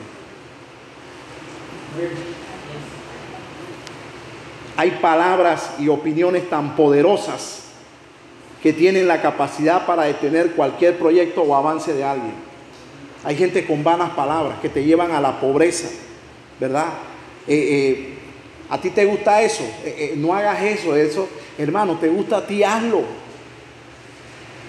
Hay gente con vanas palabras que aconsejan a otros, se los llevan, los mueven, hermano, y después empobrecen. Hay palabras y opiniones tan poderosas que sirven para detener cualquier proyecto. La negatividad, hermano, ha llevado a mucha gente a la pobreza. ¿Por qué? Porque en vez de intentar triunfar, ven el sacrificio y la demanda como un castigo o como un enemigo.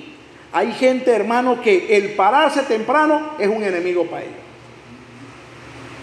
El ir lejos es un enemigo para ellos. Quieren que el trabajo venga a la casa, ahí al lado de la casa. Ahí. ¿Dónde es eso?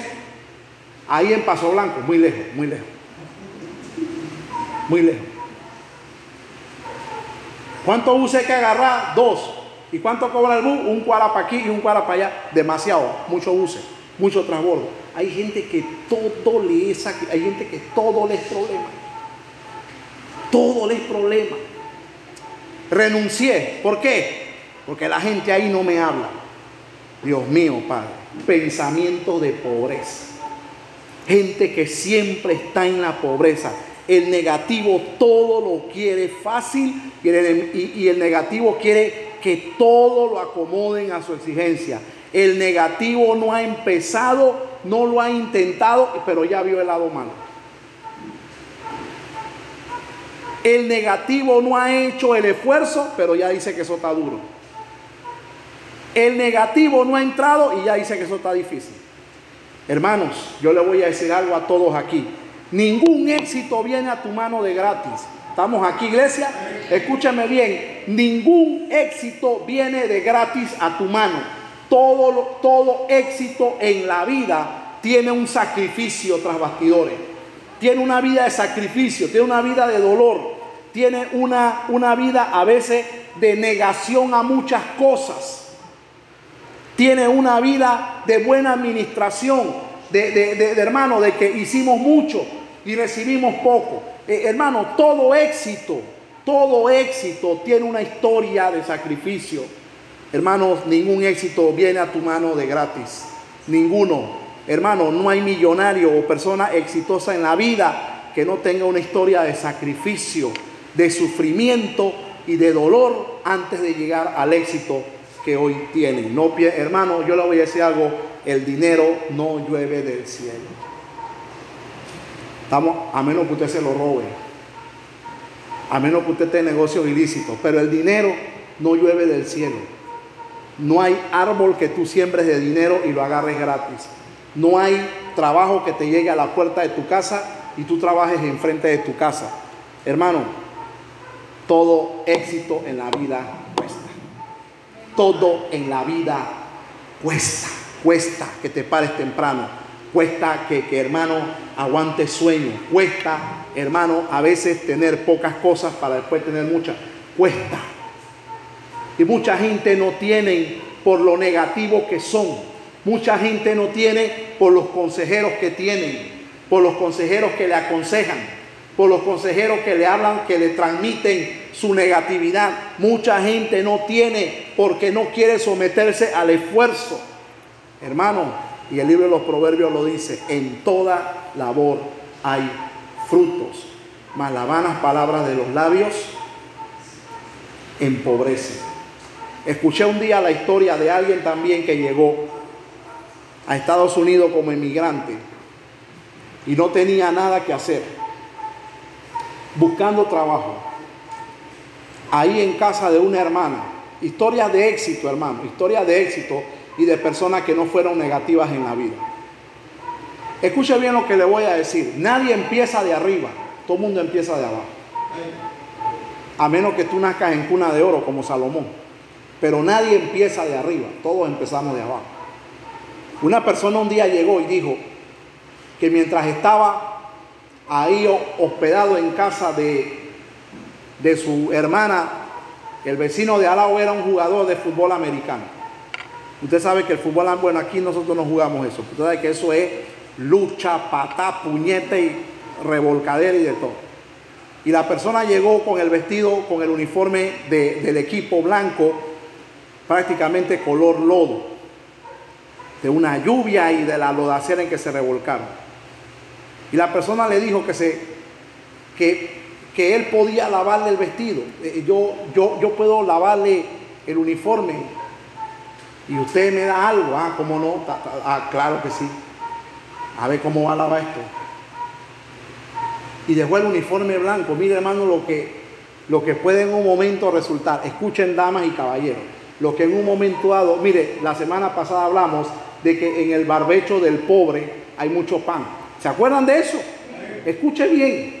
Y esta persona le dejó el uniforme blanco lleno de lodo revolcado. Se lo dejó limpio y reluciente. ¿Y sabe qué hizo esa persona? Le dijo a otro compañero del equipo que eh, el vecino que estaba al lado le había lavado el uniforme y se lo había dejado así. ¿Y sabe qué hizo ese compañero del equipo? Le llevó el uniforme también y ya comenzó a lavar los uniformes. ¿Y sabe qué hizo el otro compañero? También le trajo. ¿Y sabe quién le trajo? Todo el equipo entero le trajo el uniforme. Hoy esa persona es dueña de una cadena de lavandería que se dedica a lavar uniformes de ese tipo y a dejarlos blancos y relucientes. Mire que en el barbecho del pobre hay mucho pan, que hay personas que te lavan la ropa y te la dejan percudida. Aló. No hubo muchos amenes ahí, ¿verdad? Pero usted sabe que no todo el mundo sabe lavar ropa.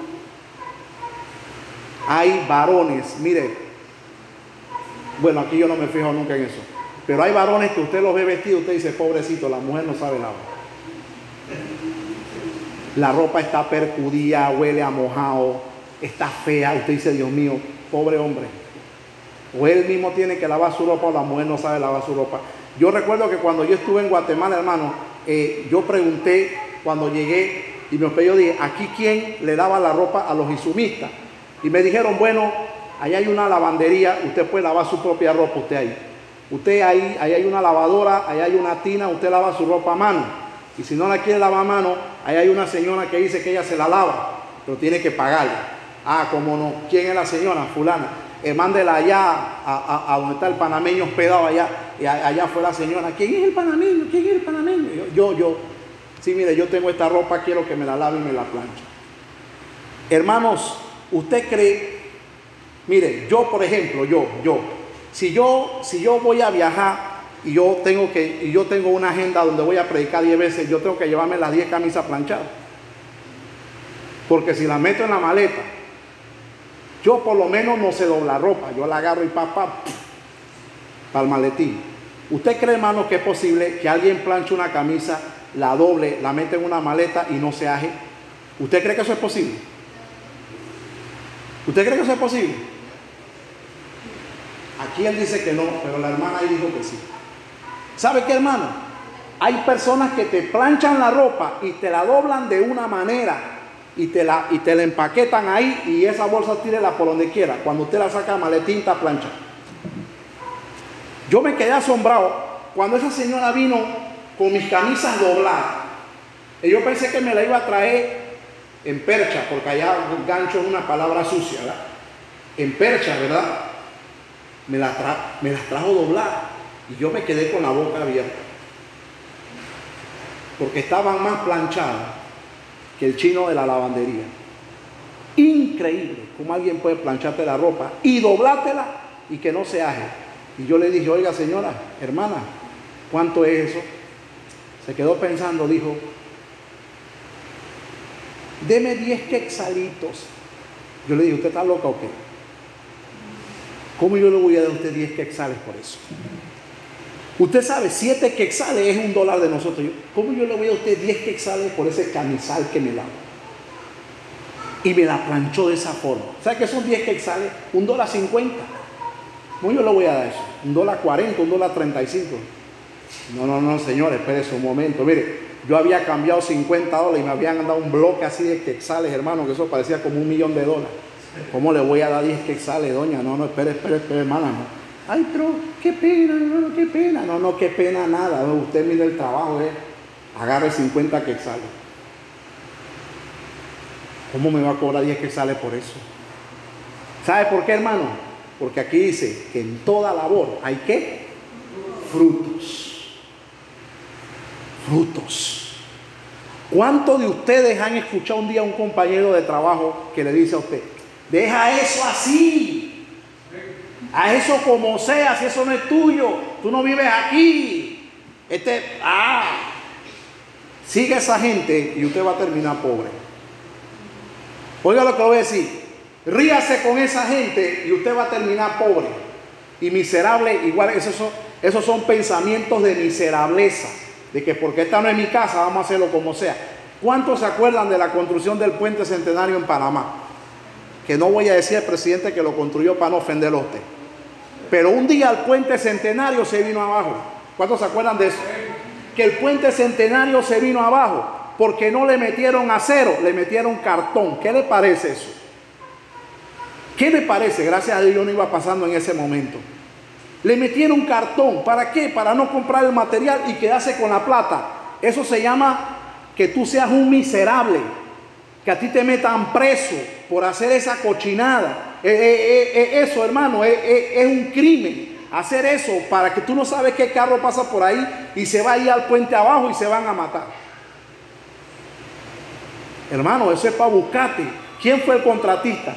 Ese es para buscarte y meterte preso a ti y a todos los que tú contrataste. Pues en toda labor hay fruto, hermano. Toda labor hay fruto. ¿Cómo iba yo a darle 10 que a esa señora? Usted sabe, hermano, yo me quedé, yo hasta fotos creo que le tomé a esas camisas. ¿Usted sabe qué es eso, hermano? Yo di esa camisa, yo la puedo meter en la maleta y llego planchado a Panamá. Y la, y la saco y la desdoblo y llego planchado a Panamá. Qué tremendo, hermano. Entonces, usted no siga gente negativa y tampoco piense negativo. ¿Sí? Porque hay gente que tiene buenos pensamientos, pero no tienen carácter. Se dejan llevar, deja eso como sea.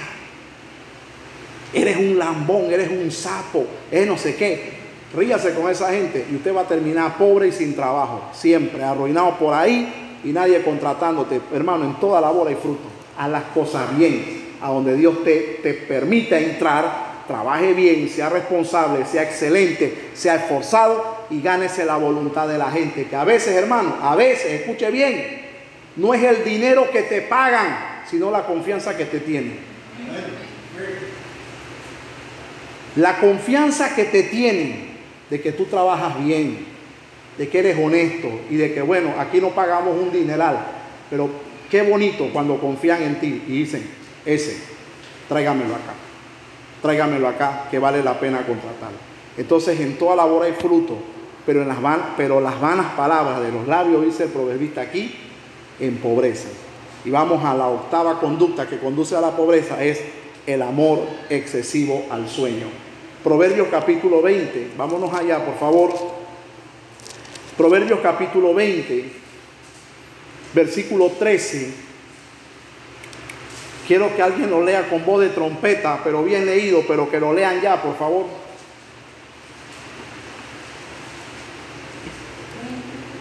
¿Se atreve alguien a leerlo con voz de trompeta? Proverbios 20, versículo 13. ¿Qué dice? No hables el sueño para que no te empobrezcas. Abre tus ojos y saciará de pan. Tremendo. Levanten la mano los dormilones. Los que se acuestan a las 12 de la noche y se levantan a las 10 de la mañana, desayunan a las 10, 10 y media y a las 11 están durmiendo una siesta. Se levantan a la 1 de la tarde, ven la novela y cuando vienen los comerciales se duermen y se echan otra siesta hasta las 6 de la tarde. Cenan y a las 9 de la noche están durmiendo otra vez. Escuche bien lo que dice el proverbio. No ames el sueño para que no te empobrezcas. Abre tus ojos y ¿qué vas a hacer, hermano? ¿Y qué vas a hacer? Te saciarás de pan. ¿Qué, qué, qué quiere decir ese te saciará de pan? ¿Sabe qué? Hermano, vas a tener siempre. Nunca vas a andar limpio. Vamos a hablar en buen panameño. Ahora hay que dormir, ¿verdad? ¿Sí o no? Porque el no dormir también trae problemas al cuerpo. ¿Sí? Por, por, ejemplo, en mi caso, el no dormir mucho a mí me ha traído algunos problemas a mi cuerpo ya. El no dormir. Aunque usted no lo crea, el no dormir pone a uno obeso. ¿Sí? A veces usted ve a uno obeso, usted cree que el pastor es un comelón. No, es que mucho tiempo despierto a veces también crea esto, crea este tipo de problemas. Pero hay que tener un equilibrio en todo. Hay que dormir, sí. Hermano, pero no hay que amar el sueño tanto. Hay gente que ama el sueño. ¿Cuántas siesta usted echa, pastor? Yo duermo tres veces al día. Ya eso es una exageración suya. El amor produce, hermano, el amor al sueño produce pereza a una serie de asuntos que podrían beneficiarnos, tanto como, mire hermano, la gente duerme mucho, mire, vamos a acomodarnos a nuestra cultura. ¿Cuántos son lectores aquí? Un amén y un medio amén hubo. Lo demás ninguno. Hay gente que duerme mucho pero no lee. Hay gente que duerme mucho y no trabaja. Y tú entre más duermes, menos aprendes. Tú entre más duermes, menos sabes. Escucha bien, a nuestra cultura no le gusta leer. Nuestra cultura prefiere dormir antes que leer, porque da pereza leer. ¿Sí? Nuestra, nuestra cultura piensa así. Prefieren dormir en vez de aprender, en vez de mantenerse aprendiendo. Prefieren dormir. Bueno, yo le voy a decir, hermano, el mucho dormir produce que el cuerpo se llene de agua y que la circulación del cuerpo sea lenta. O sea que el dormir demasiado también trae problemas al cuerpo. El amor al sueño priva a la persona de crecer intelectualmente.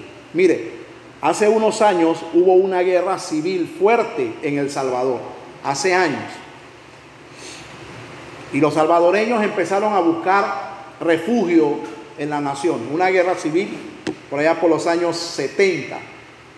Y llegaron a un país de Europa llamado Dinamarca, un gran remanente de salvadoreños llegaron a, a Dinamarca y el gobierno de Dinamarca les abrió las puertas, pero hicieron una cosa, habilitaron una isla. Oiga esa historia, habilitaron una isla y le dijeron, pasen por aquí y vayan rumbo a, la isla.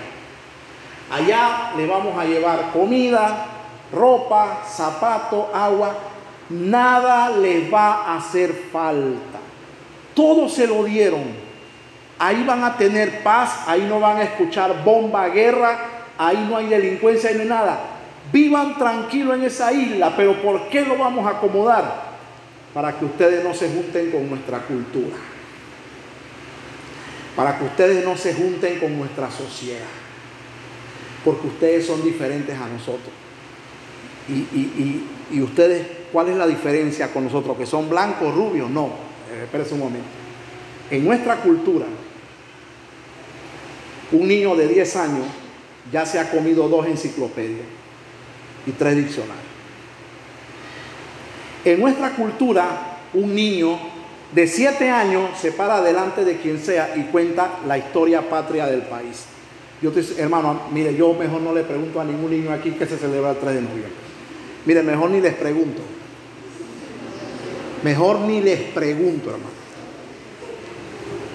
Para que, ¿sí? Así decían. Nuestras culturas se levantan eh, eh, y todos los días procuren leer algo, aprender algo. Todos los días se dedican aprender algo. La cultura de ustedes no tiene eso. Así que ustedes manténganse allá y no pasen para acá. Culturas avanzadas. ¿Cuántos han visto desfile el 3 de noviembre? Hermano, que los mismos medios de comunicación panameños se dedican a humillar a los panameños. Están desfilando eh, eh, y había uno desfilando. Eh, ¿Cómo está? ¿Cómo se llama? y, a quién representa a, la banda fulana de tal. A la banda no, no menciono ninguna banda. Yo no, yo, a mí no me gusta. ¿Y qué celebramos hoy 3 de noviembre? Con la batuta. Minifalda, escote y con la batuta. ¿Qué celebramos el 3 de noviembre? Pero está celebrando. Pero está celebrando, ¿verdad? ¿Qué celebramos? A mí me parece que el cumpleaños de Omar Torrijos. Y, pero está, está de batutera. Está sonando tambores y no sabe ni qué están celebrando. Estamos aquí, hermano. Así es nuestra cultura hoy. Pero ¿sabe qué, hermano? Escúcheme bien. Se necesita tiempo para crecer Oigan bien lo que voy a decirles, hermanos. Cuando, cuando el proverbista habla de que no ames el sueño para que no te empobrezca, escúcheme hermano, se necesita tiempo para crecer intelectualmente, se necesita tiempo para aprender cosas en la vida, se necesita tiempo para trabajar, se necesita tiempo para investigar. El tiempo es valioso y se necesita para muchas cosas, pero ¿qué pasa con el que ama el sueño? El que ama el sueño nunca sabe nada. El que ama el sueño nunca aprende nada. El que ama el sueño siempre tiene la mente en blanco, siempre durmiendo. Y hermano, y el dormilón. Eh, escúchame bien los dormilones aquí. ¿Cuántos dicen amén? No hay dormilones aquí. Bueno, entonces yo le voy a decir cuál es la vida del dormilón. El dormilón se levanta, duerme, ronca como un oso y se levanta el dormilón y ¿qué es lo primero que dice? ¿Qué hay de comer? ¿Qué hay de comer? ¿Qué? ¿Qué? ¿Qué? ¿Tú trabajas aquí? ¿Tú, tú, tú? Sí, porque el dormilón se ve, ¿qué hay de comer? Ya cocinaron. Ese es el dormilón. Eh, y come, se harta, se sienta y al rato hay que reposar a dormir de nuevo. Sabiduría proverbial. No ames el sueño para que no te empobrezcas. Aló. Mire lo que dice. Abre tus ojos y ¿qué harás, hermano? Te saciarás de pan. O sea, ese pan no está hablando de comida, está hablando de que tú siempre tendrás. Nunca te hará falta nada. A mí me llama la atención, hermanos. Mire, yo le voy a decir, usted ve el país de la India y usted cree que esa gente es pobre. Yo le voy a decir algo, la India es un país más rico que Panamá. Me contaba el pastor Villarreal, el día lunes estuvimos conversando el pastor Villarreal y yo, y me dijo que ellos querían introducir en su escuela el sistema de abaco. ¿Cuántos saben qué es un abaco aquí? Eh, ¿Verdad? Querían introducir un, sistema de abaco y llegaron a una escuela y los regañaron. ¿Sabe por qué los regañaron? Porque llegaron a la escuela sin permiso y sin decir quiénes eran. Pero por cortesía, dice, por cortesía, por cortesía, porque son panameños, vamos a atenderlo. ¿Qué quieren? Eh, no, que queremos establecer un sistema de abaco y no de por aquí por allá. Y le dijeron que la mente era mejor. Y estaba el tumulto de, de chiquillo. Y ellos llegaron sin decir nada. Y dice que, que, el profesor que los atendió dijo, espérate un momento. Eh, ya, llamó un chiquillo, todos negritos ahí, ustedes saben en la India. Llamó un chiquillo de por allá. Así lo agarró entre la multitud y le dijo, este niño es más rápido que la calculadora. Sí, quiere probarlo. Espere un momento. Y le dijeron a la hermana Ana Villarreal, abra la calculadora. Abrió la calculadora. ¿Está preparada? Sí. Ok. ¿Cuánto es 387 más 25 menos 42 más 15 dividido entre 3. El peladito dijo tanto y Ana todavía estaba. Espérese, eh, espérese. ¿Qué dijo? ¿Qué, dijo? Pa.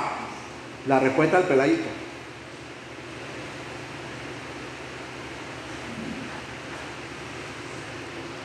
¿Usted sabe qué es eso, hermano?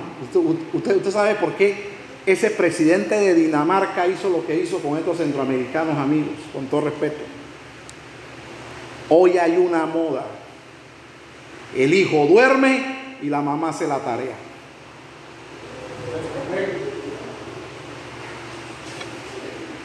El hijo roncando y la mamá investigando por internet. Y después pechón, mamá, gané cinco. Vergüenza debería darte, perdóname. Pena debería darte a ti, ¿verdad? ¿Qué, qué, qué cinco de qué? ¿Qué, qué cinco? Pena. Deberes tener es pena y vergüenza.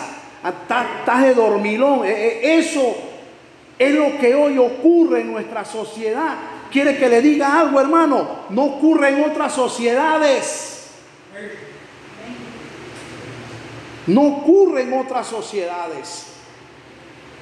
Yo cuando, cuando, usted ve sistemas de, de estudio como por ejemplo el IPA en Panamá, el IPA, el IJA, hay gente que van a esos colegios y terminan sacando a los hijos. Porque los profesores son muy duros. Los chiquillos entran a las 7 y salen a las 12 y media y a las 2 de la tarde tienen que volver para la escuela. Así que apúrese para la escuela de nuevo, salen a las 4 y a las 7 de mañana tiene que estar allá. Yo conocí una joven que se graduó del IPA de sexto año y al mes era gerente de una cadena de restaurantes en Panamá. Seguía a la universidad, pero hermano, no hay tiempo para dormir, hay que estudiar Escúcheme, aquí los... Pobrecito el chichi, tiene que madrugar tanto. Hasta cargado para la escuela ahí. Aló. Estamos aquí, hermano. No ames el sueño. No ames el sueño. porque Los dormilones no tienen éxito en la vida.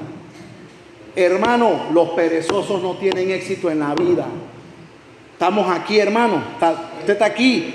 Se necesita tiempo para crecer, para aprender, para trabajar. Por eso, nadie que tenga amor por el sueño y, flojera nunca tienen éxito en la vida. Aló, hermanos. Todo el que ama el sueño siempre vivirá en la pobreza. Hermano, podemos traducir o interpretar o entender que el que ama el sueño, si, yo le digo, hermano, vamos a hablar en panameño, No vamos a hablar en el idioma de Salomón. ¿Quién es el que ama al sueño hoy?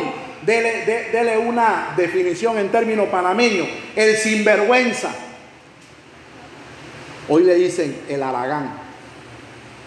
¿Sí o no? Bueno, todo el que ama al sueño siempre vivirá en la pobreza y con una mente dada a la ociosidad y nunca a la abundancia, ni al progreso, ni al crecimiento, ni a nada. ¿Por qué, hermanos? Porque el que ama el sueño no tiene tiempo para nada en la vida, sino solamente para dormir. Número nueve y última, y aquí termino este sermón. La novena conducta que conduce a la pobreza está en Proverbios capítulo 23, en el versículo 21, y se llama, hermanos, el amor a los vicios. Proverbio 23, versículo 21, y mire cómo se habla aquí del amor a los vicios. El amar, hermano, cuando hablamos de vicio, hablamos de amar algo de manera excesiva. Escúcheme bien, si usted cree que vicio solamente es licor y cigarrillo, hay otras cosas que también son vicios. Y todos los vicios son malos. Miren lo que dice Proverbio 23, 21. Porque el bebedor y el comilón, ¿qué harán hermanos? ¿Qué harán? Empobrecerán. Y el sueño hará vestir qué cosa? Vestidos rotos.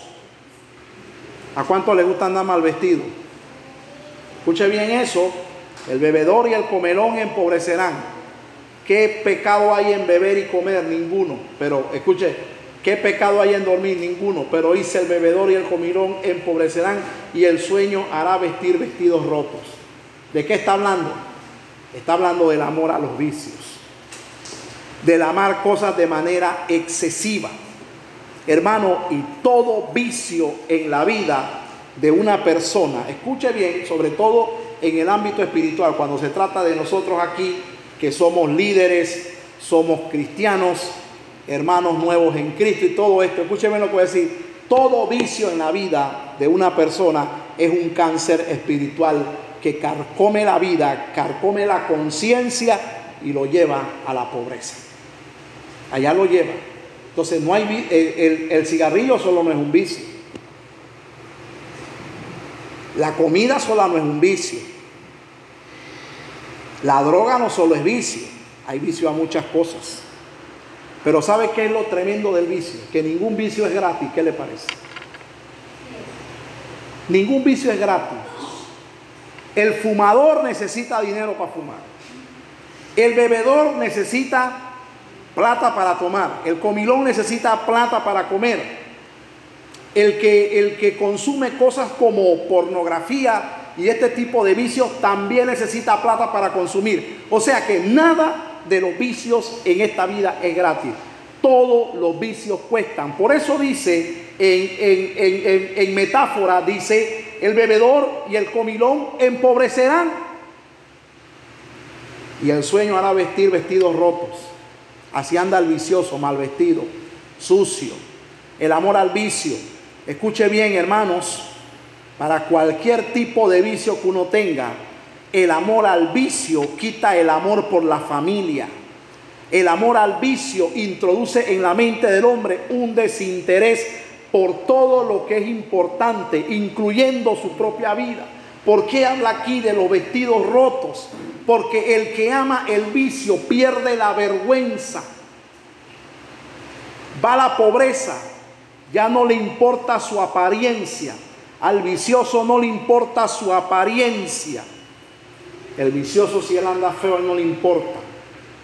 Si él anda con mal olor, a él no le importa. El vicioso si está pelucón, a él no le importa. Ese es el vicioso. Si él anda mal vestido, mangajo, a él no le importa, porque él ama su vicio. Él ama otra cosa. Hermanos, el vicioso no se preocupa por cultivar el amor en la familia. El vicioso siempre anda irritable. sobre todo cuando no tiene para el vicio. El vicioso daña la mente, el vicio daña el cuerpo y el vicioso no es apto para trabajar. Hay todo tipo de vicio. Hay gente que tiene el vicio de tomar lo ajeno. Eso es un vicio. Hay gente que tiene el vicio de hablar lo que no deben. Hay gente que tiene el vicio de tocar lo que no tienen que tocar. Todo eso es vicio. Hermano, ¿conoce usted a alguien que a donde quiera que él va algo se pierde? Eso es vicio. Una vez en el Instituto Bíblico, cuando yo era estudiante, un hermano, cuando salieron las Biblias Vida Plena, la vida plena es una reina valera de estudio, pero con énfasis pentecostal. Esa Biblia donde llega a la librería se pierde. Yo compré la mía y hasta la forré con plástico para que no se me dañe. Cuando esa Biblia salieron, un hermano en el instituto una vez compró una y la tenía en el escritorio, fue al baño y cuando volvió la Biblia no estaba. Y nunca nadie supo quién se llevó la Biblia. Eso es vicio. Tocar lo que no es tuyo. Una vez estábamos en una reunión de coordinadores y, uno de nuestros colegas coordinadores en la mesa de los directivos estábamos conversando y él dijo, hermano, ¿saben que tuve que poner cámara en la oficina de los diáconos? Y dije, que, espérate hermano, esto es medio exagerado. Esto es una exageración. ¿Cómo tú le vas a poner cámara a los diáconos? Son gente de confianza. Él me dice, mira hermano, ¿sabe qué? Yo entré a la oficina y sorprendí a dos diáconos echándose al bolsillo sobres de la iglesia a su bolsillo. ¿Cómo? Sí. Sé que entonces digo, oiga, oiga, hermano, disculpe, ¿por qué usted se está echando eso al bolsillo? El diácono tenía el vicio de tocar lo que no era suyo.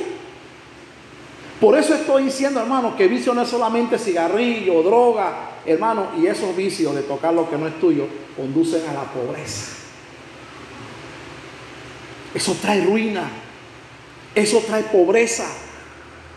Uno de nuestros ejecutivos un día en una reunión de pastores dice que nos, nos comentó que en medio culto, estaban en el culto y terminó el culto y todo esto y, una, y un miembro de la iglesia se le acercó y le dijo, pastor, disculpe, necesito que usted me ayude en algo. ¿Qué le pasó hermano? Mire pastor, lo que pasa es que yo di un sobre y en el sobre yo estoy diezmando 10 balboas y estoy dando 40 de ofrenda. Y me tienen que dar 50 dólares vueltos porque en el sobre puso un billete de a 100. Pero afuera dice 10 de diezmo, 40 de ofrenda. Y al sacar el dinero deben de entender que me tienen que mandar el vuelto. Pero estoy esperando, pero ya casi se dio todo el mundo y el vuelto todavía no me lo dan. Cuando fueron allá, dice que, dice los diáconos que estaban ahí que, que dice que ese sobre nunca había entrado. Increíble, el sobre estaba en el bolsillo de otro diácono. Eso es vicio. Eso es ser un vicioso. Por eso, hermano, cuando uno, eh, eh, mire, por eso siempre hay que orar por nuestros hermanos Mire, yo le doy gracias a Dios que en esta iglesia no hay este tipo de problemas. Nuestros diáconos hasta aquí han sido honestos. Honestos, hasta donde yo sé, han sido honestos. Pero eso, eso es vicio que la gente tiene aquí y nadie lo ve. Hay gente que tiene el vicio, eh, hermano, hágame un mandado, eh, eh, cómpreme esto de 20 dólares. ¿Cuántos se fueron? 14 y pico. Y el vuelto, se me olvidó dárselo. ¿Cómo que a ti se te olvidó dar vuelto a él? Espera, espera, espera. No, no, no, no, no, no me venga que, que a ti se te olvidó dar vuelta. Y la factura, no la pedí. No, no, no, usted tiene que pedir factura cuando son cosas ajenas. Y trae factura aunque no te la pidan. Y entregar vuelto ajeno. Esos son vicios. ¿Y sabe por qué lo estoy mencionando? Porque son vicios que conducen a la pobreza. No esté reteniendo lo que no es suyo. No retenga lo que no es suyo. Una vez, hermano, yo fui a la tienda cuando era un muchacho y, y me atribuí el gastarme 50 centavos de mi mamá, cuando 50 centavos era un montón de cosas. ¿Cuántos se acuerdan? Me atribuí tomarme 50 centavos de mi mamá. Y esa es una de las cueras que yo más recuerdo en mi vida. Me dieron una cuera, hermano. Dios de la gloria, Padre. Me la dio mi mamá. Me dieron una cuera. Y nunca se me olvida unas palabras que mi mamá me dijo. Porque yo, eh, nosotros nos criamos sin papá. Mi mamá todavía no se había metido con el, con el hombre que se metió después. Y mamá nunca se me olvida cuando, cuando esa cuera, y mamá me dijo, tú te agarras un cuara, un peso de mi vuelto y tú me estás quitando un pedazo de mi vida. Así me dijo mi mamá. Me dio una cuera, hermano, que hasta hoy no se me olvidó esa cuera. Y yo aprendí a no agarrar lo que no es mío. Y le doy gracias a Dios por esa cuera.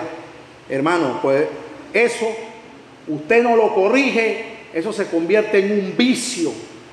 Tus hijos van a la tienda y, y, te traen el vuelto mocho y tú no dices nada y te ríes, tú vas a convertir a tu hijo en un vicioso. Estamos aquí, iglesia, y va a ser un pobre siempre. No va a tener nada porque se va a enamorar de la vida fácil. Se va a enamorar de, de, de agarrar lo que no es suyo. Le estás dando una conducta errada. Hermanos, cuando un padre de familia en casa ama el vicio, el hogar es golpeado económicamente. Hay hogares que son golpeados económicamente porque papá o mamá tienen vicios y gastan el dinero en otras cosas que no deben de ser. El vicio a la chingia, el vicio a la pornografía, el vicio a las mujeres ajenas, el vicio a las prostitutas, el vicio a andar con otra mujer en la calle, son vicios que repercuten en pobreza en el hogar. Todos los vicios tienen un pequeño comienzo. Todos los vicios tienen un pequeño comienzo. Todos los vicios comienzan con un regalo. Después un cuara, después un peso, después un dólar. Después cinco dólares. Y un día es un asalto. ¿Estamos aquí, iglesia? Un día es un asalto. Y después una cárcel. Los vicios traen denigración familiar. Los vicios denigran personalmente a alguien. Porque cuando usted, hermano, es tomado por vicioso y por una conducta repetitiva, ya nadie confía en ti. Los vicios traen pobreza económica a la vida de una persona. No ame ningún tipo de vicio. Ni hablar lo que no debe, ni tocar lo que no debe, ni arrancar con lo que no debe. Hermano, nunca se haga el vivo con nada, nunca se haga el juega vivo, porque ese es otro vicio, ¿verdad? El juega vivo. Hay gente, ¿cuánto ustedes conocen a alguien por juega vivo en la vida? A usted lo conoce, usted se quita porque usted sabe que ese es un juega vivo. Y el ser un juega vivo en Panamá es un vicio también. Hay gente que es así, juega vivo, siempre la habilidad, siempre esto, siempre aquello, siempre lo otro. Hermanos, hay que tener mucho cuidado porque son conductas que conducen a la pobreza, te golpean económicamente y uno no sabe por qué uno está golpeado económicamente. Entonces, hermanos, hasta aquí quiero hacer un análisis ya para cerrar esta enseñanza. Oiga bien lo que voy a decir. La primera conducta fue la pereza. Hermano, en vez de la pereza, sea diligente. La segunda conducta fue la dureza de corazón. Hermano, en vez de dureza de corazón, sea generoso. La tercera conducta fue el pensamiento alocado. En vez del pensamiento alocado, sea visionario, sea organizado. Hermano, la, la cuarta conducta fue la influencia de personas que no son de bendición. En lugar de dejarte influenciar, ten carácter toma tus propias decisiones. Hermano, la quinta conducta fue la negligencia. En vez de ser negligente, sé excelente. El negligente es un mediocre. Usted no sea negligente, usted sea excelente. La sexta conducta fue la irresponsabilidad. En lugar de eso, vuélvete responsable. La séptima conducta fue la negatividad. En vez de ser negativo, vuélvete una persona de fe, valerosa, osada, echapalante. Número 8, el amor excesivo al sueño. En vez de tener amor excesivo al sueño, invierte tu tiempo eh, eh, aprendiendo, invierte tu tiempo creciendo, invierte tu tiempo haciendo cosas que van a bendecir tu vida. Y número 9, el amor a los vicios. Si tienes algún vicio, pídele al Señor que rompa las cadenas. Pero despojémonos de todo pensamiento de pobreza. Despojémonos de todo pensamiento de pobreza. Despojémonos de todo eso. Y recordemos que la pobreza es un estado, hermano, con el que se puede romper. Esta enseñanza de tres partes ha sido una enseñanza para que usted tome decisiones en su vida. El Evangelio es cambio, el Evangelio es transformación, el Evangelio es vida nueva, el Evangelio es calidad de vida, el Evangelio es excelencia. No vivas como mediocre cuando Dios te llamó a vivir una vida excelente. Porque nos dio vida eterna en Cristo Jesús. Dale un aplauso al Señor. Dios nos llamó a no vivir en la pobreza ni en la ruina. Dios nos llamó a una vida de bendición. Así que si esta enseñanza tocó tu vida, dale la gloria al Señor. Y hoy yo quiero hablar acerca de nueve conductas que conducen a la pobreza. Pero hablar de las conductas que conducen a la pobreza, el propósito de hablar de esto es enseñarle o exhortarle a usted que cada una de estas conductas que yo voy a mencionar y que la Biblia menciona, usted no las haga, usted no las repita, usted no, no, no caiga en las conductas que llevan a la gente a la pobreza. Ahora, el propósito de escuchar esto es que nosotros aspiremos a una mejor vida, a una calidad de vida. Cuando nosotros hablamos de calidad de vida, la calidad de vida no es algo que exactamente tú tengas que ser millonario. La calidad de vida no es algo que exactamente usted tenga que vivir en la opulencia. Hay gente que vive en la opulencia, hay gente que es muy rica, muy adinerada, pero espiritualmente son pobres. No tienen nada. Entonces hay muchas opiniones acerca de la pobreza.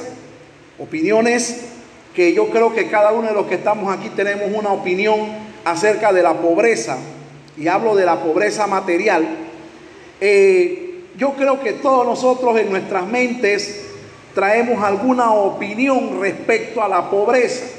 Yo creo que si yo hubiese hecho una encuesta antes de dar esta predicación, yo hubiese sacado muchas respuestas acerca de qué es la pobreza. Le hubiera preguntado a cada uno en específico, eh, hermano, ¿qué cree usted que es la pobreza? Yo sé que cada uno aquí tuviéramos un concepto de lo que es la pobreza. Por ejemplo, escuche bien y présteme atención. Algunos creen que la pobreza es una maldición.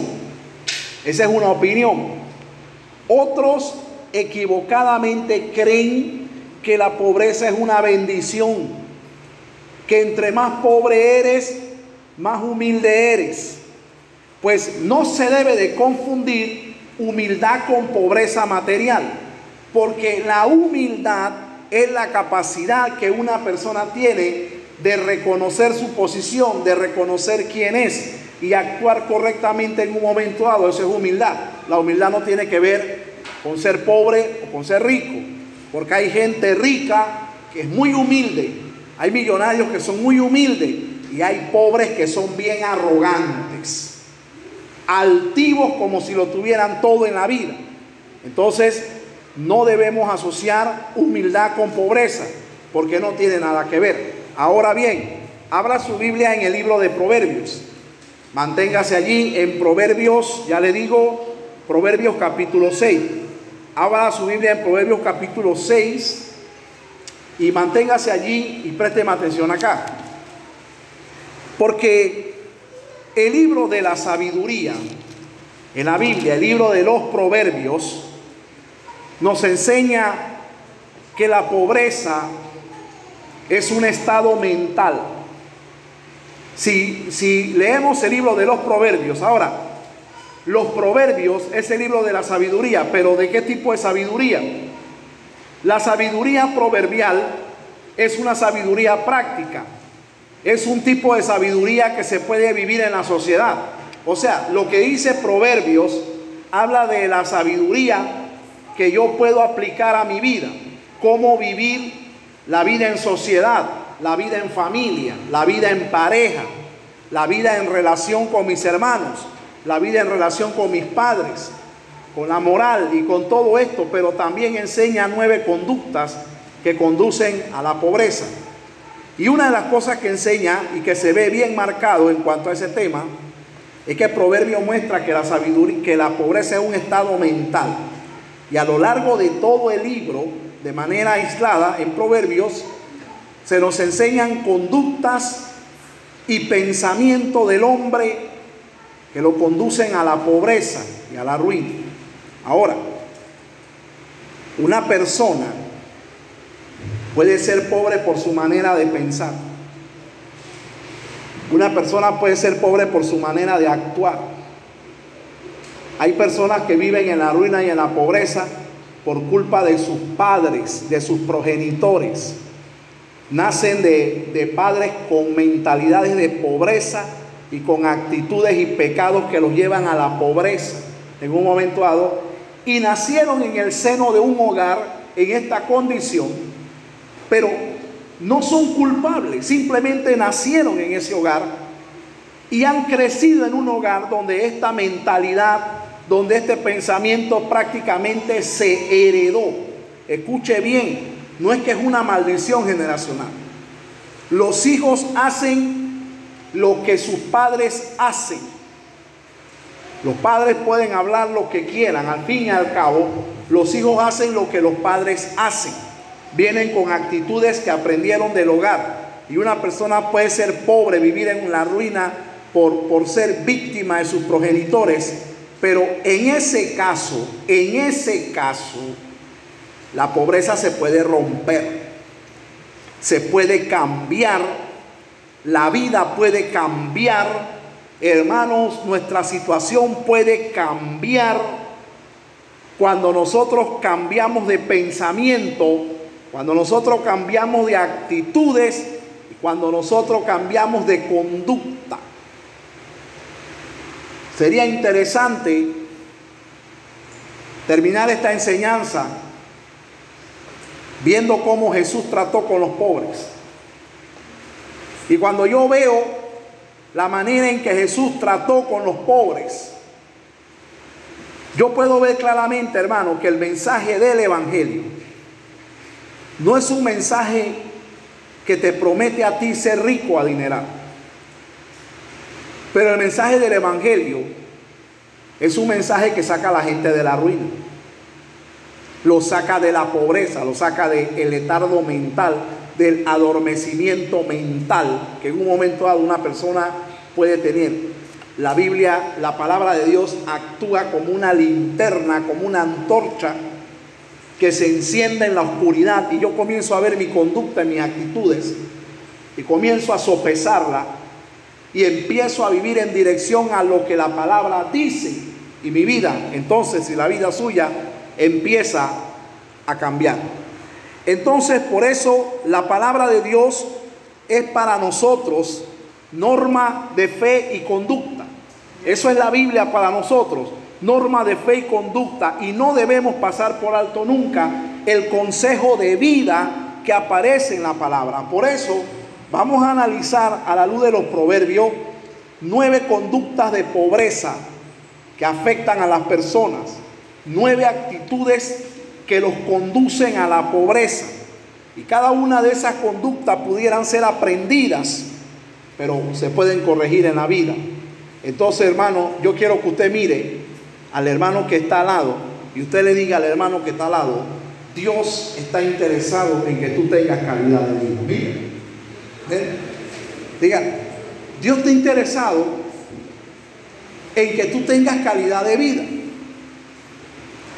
Yo esta mañana comentaba con, con mi esposa, veníamos conversando, mi compañera y yo, mi esposa y yo, y yo recordaba cuántas necesidades pasamos. Por ejemplo, yo cuando era un muchacho, nací en un hogar pobre, lleno de pobreza. Nací en un hogar donde el pensamiento era de gente limitada y fracasada. Pensamiento conformista. Y yo crecí creyendo, hermanos, que las cosas buenas de la vida no eran para mí, eran para otros.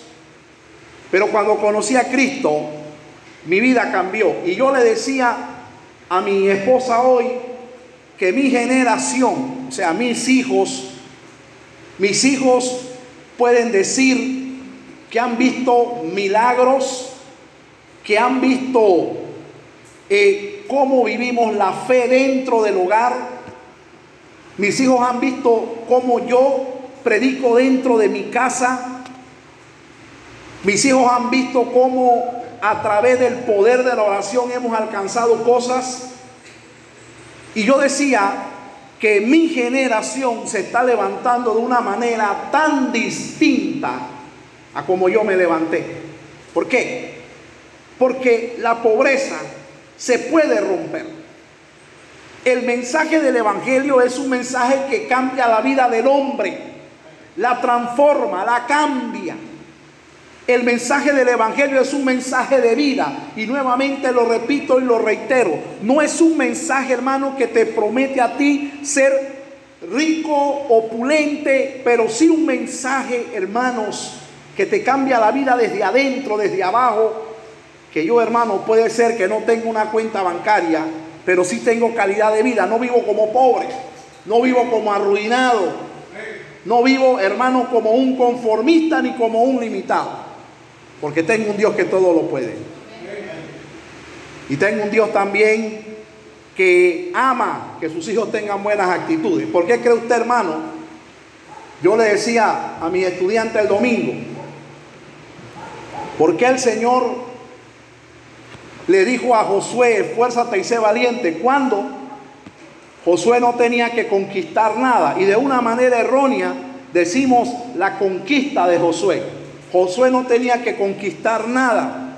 Josué tenía que poseer la tierra. ¿Por qué poseerla? Porque Dios la había conquistado. La tierra era del Señor.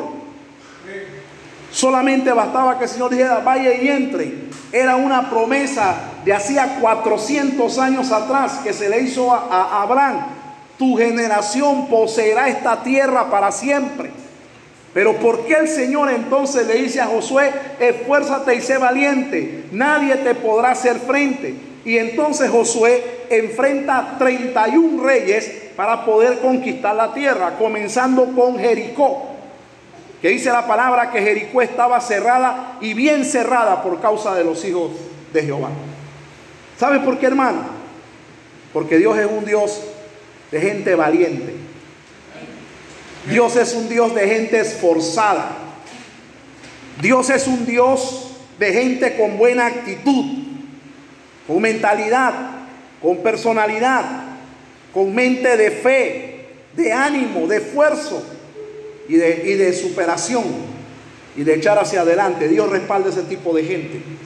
La primera conducta que menciona la Biblia que lleva a la pobreza está en Proverbios capítulo 6, versos 6 al 11. Y esa conducta se llama la pereza. Hermano, la pereza conduce a la pobreza. Si usted es perezoso, quítese la pereza usted le gusta dormir mucho, quítese la pereza. Ahora, hay que dormir, ¿verdad? ¿Sí o no? Yo no tengo pena decirle a nadie que los lunes me paro a las 11 de la mañana, pero de un trabajo de toda la semana. Hermano, desde que entró enero, yo no he tenido descanso. Desde que entró enero yo no he tenido descanso. Hasta los lunes tengo compromiso. Siento un pequeño dolor de garganta, pero no de resfriado, sino de la garganta golpeada de tanto trabajar todos estos días y de, estar despierto. Y no me da pena decir, hermano, que los lunes me levanto a las 11 de la mañana porque el lunes es mi domingo. ¿Estamos aquí, iglesia? Yo sí voy a hacer compra, la hago los lunes. Yo sí voy a salir a pasear, paseo los lunes. Usted era pastor, pero los lunes todo el mundo está trabajando. Pero yo trabajé de martes a domingo. Estamos aquí. Hay que dormir, pero hay gente que ama el dormir. ¿Aló? Hay gente que ama el dormir. Hay gente casada con la almohada, que de todo duermen. Si están escuchando una prédica, se duermen. La pereza conduce a la pobreza. La pereza es un estado mental y la pereza se puede ver también como un problema espiritual. Mire bien lo que dice la pereza. Proverbios capítulo 6, versos 6 al 11. Y mire lo que dice. Ve a la hormiga, oh perezoso. Qué vergüenza que te comparen con una hormiga, ¿verdad? Estamos aquí. ¿Qué es más grande, el cerebro de un ser humano o el de una hormiga? Hermano, qué sarcasmo el de la Biblia aquí, el del escritor bíblico. Mire, mire, lea bien conmigo, dice. Ve a la hormiga, oh perezoso. Mira sus caminos y sé sabio. La cual no teniendo capitán, ni gobernador, ni señor, prepara en el verano su comida y recoge en el tiempo de la siega su mantenimiento. Perezoso, ¿hasta cuándo has de dormir? ¿Cuándo te levantarás de tu sueño? Un poco de sueño, un poco de dormitar y cruzar por un poco las manos para reposo. Mire bien lo que dice esto.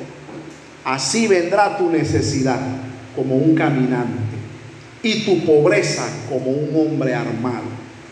Wow. ¿Hasta cuándo perezoso, verdad? Perezoso siempre anda así. Perezoso siempre tiene los brazos cruzados. Usted no sé si ha caminado con un perezoso, pero caminamos una milla y el perezoso llega y dice, este lugar está sabroso para dormir. ¿Qué dormir de qué? Hay que seguir adelante. La pereza, hermanos. La pereza es un pecado tan grande. Présteme atención y míreme con cuidado. La pereza es un pecado tan grande que el más pequeño del reino animal es un ejemplo para él. Un insecto, ¿qué le parece? Un insecto es un ejemplo para él. Se le habla directamente al perezoso y se le dice que el perezoso tiene que tomar de ejemplo a quién? A la hormiga. ¿A, cuánto se le ha regado un poco de, de azúcar en la casa? Sirvas un café y riegue un poquitito de azúcar y a los segundos están las hormigas recogiendo para guardar allá en su... Hermano, las hormigas son unos animales tan excepcionales que da hasta lástima matar a las hormigas. Aló. Porque son un ejemplo para el.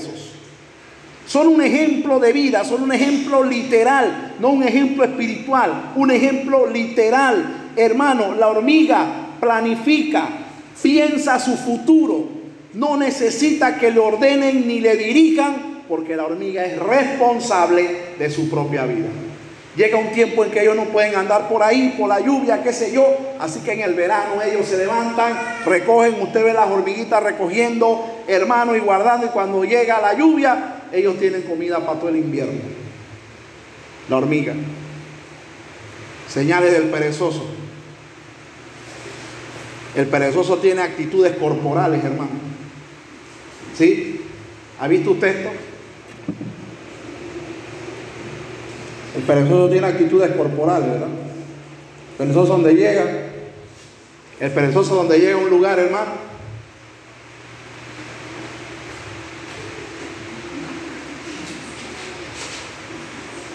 se cae la pared. Los, perezosos aguantan las paredes para que no se caigan, ¿verdad? Los, los perezosos llegan a un asiento de dos personas y ellos lo ocupan todo, estiran las piernas. El perezoso tiene actitudes corporales. La cabeza se le cae, ellos la sostienen ahí, para que no se le caiga. Son actitudes de gente perezosa. Según la psicología, esas son actitudes corporales de gente perezosa. Entonces, la hormiga es un animal que no necesita que nadie lo dirija. Él se organiza, hermano, y si la hormiga tiene ese tamañito y ese peso, ¿cuánto pesa una hormiga? Hermano, ¿de qué tamaño puede ser el cerebro de una hormiga que tiene semejante organización? ¿Qué quiere decir eso? Que Dios usó figuras de la naturaleza para enseñarnos realidades espirituales a nosotros. Bueno, a los perezosos. ¿Estamos aquí, hermano? Mientras la hormiga es responsable, el perezoso es irresponsable con su propia vida. La pereza es una debilidad espiritual que abre puertas a una vida de necesidad y pobreza. Al perezoso se le dice en el versículo 11, así vendrá tu necesidad como un caminante. Wow. La necesidad viene caminando y con pasos agigantados para agarrar a ese perezoso y abrazarlo y hacerlo triza, hacerlo pedazos. Dice, así vendrá tu necesidad como un caminante y tu pobreza como un hombre armado. Los hombres armados a qué vienen, hermano? A matar. Imagínate, hermano, que tu enemigo llamado pobreza viene vestido, viene armado para destruir la vida de la gente. Esa figura que está ahí, ese paralelismo, hermano, está diciendo que la pereza, mis hermanos, es una conducta destructiva. Oiga bien, destructiva. La pereza es una debilidad espiritual, como ya les dije, que abre puerta a una vida de necesidad y pobreza. El perezoso siempre tiene necesidad. El perezoso nunca tiene nada. El perezoso nunca alcanza nada. Porque el perezoso, hermano, prefiere no pagar luz. El perezoso prefiere no pagar casa. El perezoso todo lo quiere gratis. Pero le gusta vivir bien. Estamos aquí, hermano. Mientras que el perezoso desprecia su vida, sus fuerzas, sus talentos y su juventud, la pobreza y la necesidad se preparan para aprovechar lo que Él despreció. Entonces, hermanos, del estado de la pereza hay que levantarse y volverse diligente, hay que ser diligente. Cuando usted llega a un trabajo, hermano, ¿qué cree usted que está el, el, el patrono viendo de ti? A ver si tú eres perezoso. A veces tienen cámara para ver las actitudes de la gente qué actitudes toman cuando están en el área de trabajo. Hermano, usted está en un trabajo y usted cree que nadie lo está mirando y todo el mundo lo está mirando. El jefe inmediatamente, por eso es que en las empresas hay departamentos de recursos humanos. Y en los departamentos de recursos humanos saben quién es usted. Mire, hermano, en el departamento de recursos humanos lo llaman a usted para entrevistarlo y nada más que oyéndolo saben que usted es un perezoso. Nada más que oyéndolo ya saben, hermano, que con, usted no se puede contar para ciertas cosas. Bueno, nosotros lo volvemos a llamar. Ya saben, hermano, que contigo no se puede contar. Entonces, del estado de la pereza hay que levantarse y volverse diligente. Hermano, no se deje llevar por la pereza, porque la pereza conduce a la pobreza. La diligencia, al contrario, que es la conducta contraria a la pobreza, la diligencia y la actitud solícita abren puertas a bendiciones, hermano, y a grandes oportunidades en la vida. Usted quiere ver gente, hermano, que tiene grandes oportunidades en la vida, son gente que no son perezosas. El perezoso, hermano, mire, el perezoso, bueno, yo no sé ni qué decir del perezoso. Pero a mí me indigna cuando yo veo estudiantes de teología en Panamá, aquí en mi país, que yo les reviso la tarea y el copy page.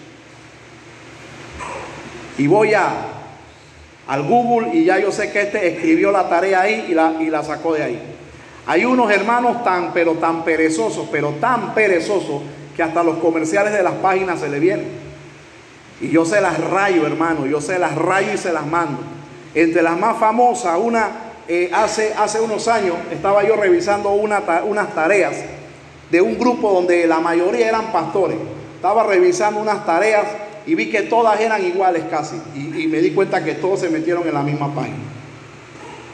Y un pastor diligente, pero tan diligente, se metió a la página, agarró un párrafo, lo copió y lo puso en la introducción. Y agarró otro párrafo y lo copió y lo puso en la conclusión. Y, él no sabía que yo leía todo eso. Y al final, en su tarea, en la conclusión, decía un mensaje que nunca se me ha olvidado en la vida. Nunca se me ha olvidado el mensaje que este pastor, alumno mío, tenía en la conclusión. La conclusión decía, hermanos, no se olviden mañana traer sus velas color lila para la procesión del Cristo de Esquipula. Yo dije, qué bárbaro. Qué barbaridad. Esto es el colmo de los colmos. Y yo, hermano, porque muchos de ellos agarran la tarea y solamente ven la nota. Entonces, como yo sé que ellos ven la nota y sé que no van a leer nada, en la, en la página donde él ve la nota, le puse la nota y le dije, hermano, acuérdese de las velas tienen que ser moradas, porque mañana es la procesión del Cristo de Esquipula a la hora tal. Y él vino y me preguntó, profe, ¿y esto qué? Le dije, vaya a la conclusión y yo le subrayé algo. Este pastor no sabía ni a dónde meter la cabeza. Pereza. Pereza.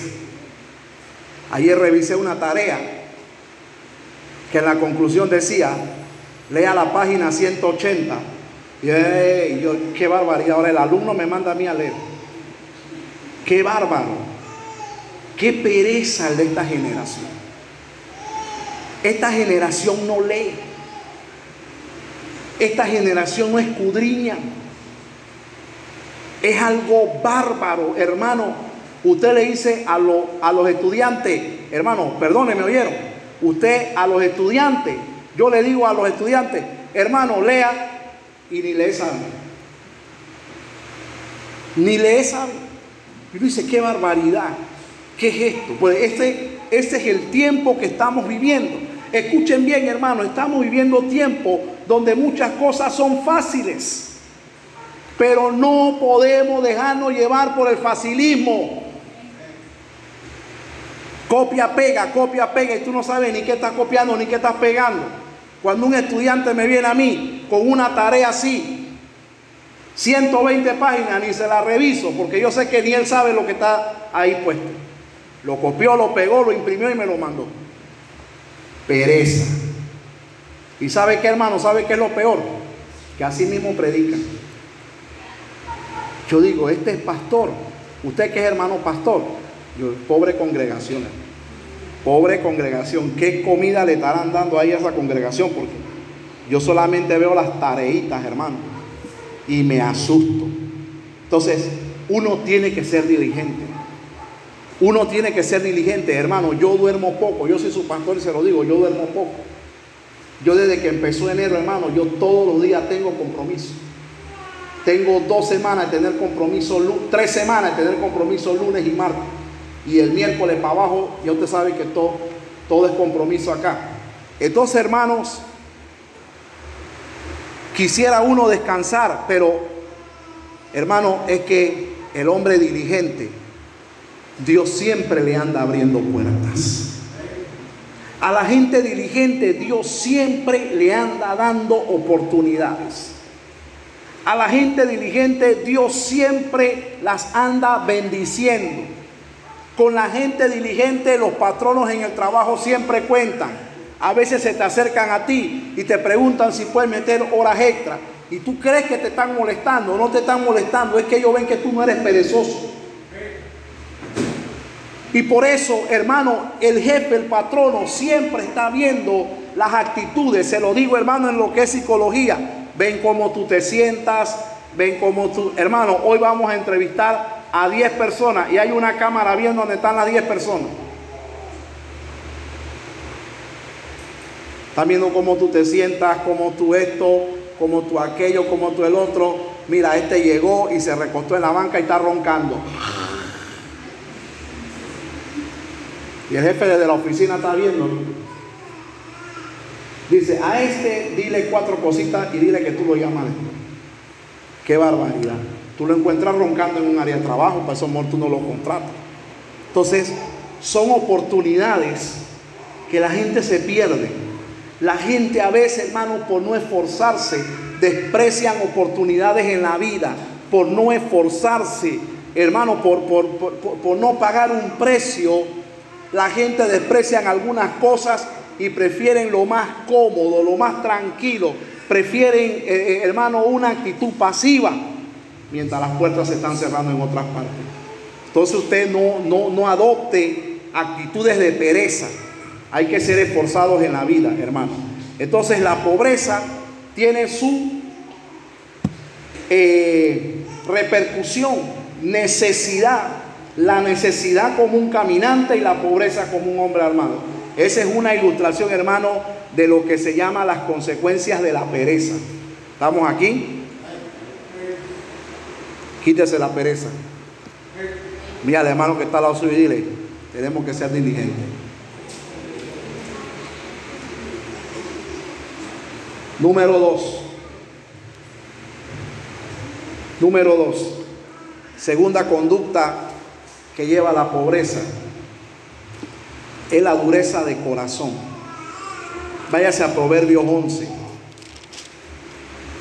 Usted haría bien en guardar todos estos proverbios, hermanos. Proverbios capítulo 11, el verso 24. Proverbio 11, 24. Váyase allá, por favor. Y mire lo que dice la palabra allí. Me dice amén si ya está allí. Proverbio 11, 24 dice, hay quienes reparten y les es añadido más. Y hay quienes retienen más de lo que es justo, pero vienen a pobreza. Interesante. Hermano, usted sabe que hay cosas que usted no las puede retener. Mire, ¿qué es lo que puede significar retener más de lo que es justo? Cuando tú retienes lo que es justo, podríamos decir que las cosas justas que tú no puedes retener es un diezmo, la ofrenda, la primicia. ¿Por qué? Porque estas tres cosas tienen promesa en la Biblia. Por ejemplo, con el diezmo el Señor abre las ventanas de los cielos. Con la ofrenda, el que siembra generosamente, generosamente, también segará y el que da primicia está honrando. La primicia es un acto de honra. Dice la palabra, honra a Jehová con tus bienes y con las primicias de todos tus frutos. Y serán llenos tus graneros con abundancia y tus lagares rebosarán de moto. Entonces, hermano, diezmo, primicia y ofrenda, usted no lo puede retener. Porque usted está reteniendo más de lo que es justo. Cumplir con la familia. Hermano, quitar la prioridad a lo que es prioridad. Por ejemplo, ¿qué es prioridad en la vida? Hermano, si usted tiene una deuda, míreme acá por favor, si usted tiene una deuda y tiene el dinero para pagar, no retenga eso. ¿Usted sabe por qué? Porque usted se está gastando lo que no es suyo. No retenga eso, pague su deuda. Yo, hermanos, como ya le dije hace tiempo atrás, predicamos acerca de vivir sin deuda y yo espero que usted lo esté practicando. ¿Verdad? Entonces, retener plata de deuda, hermano, es retener más de lo que es justo y que tú vengas a pobreza. Si usted pide prestado, pague. Si alguien te prestó de buena gana, pague. Si alguien te fió de buena gana, pague. Hermano, ¿a qué departamento yo le debo aquí? Si yo le debo un departamento, dígame, hermano. Bueno, hermano, el año pasado a mí me llegaron a la oficina con una cuenta así. Pastor, usted debe tanto de misiones, usted debe tanto de evangelismo, usted debe tanto de damas, usted, ¿y eso qué? ¿Y de, dónde yo debo esa plata?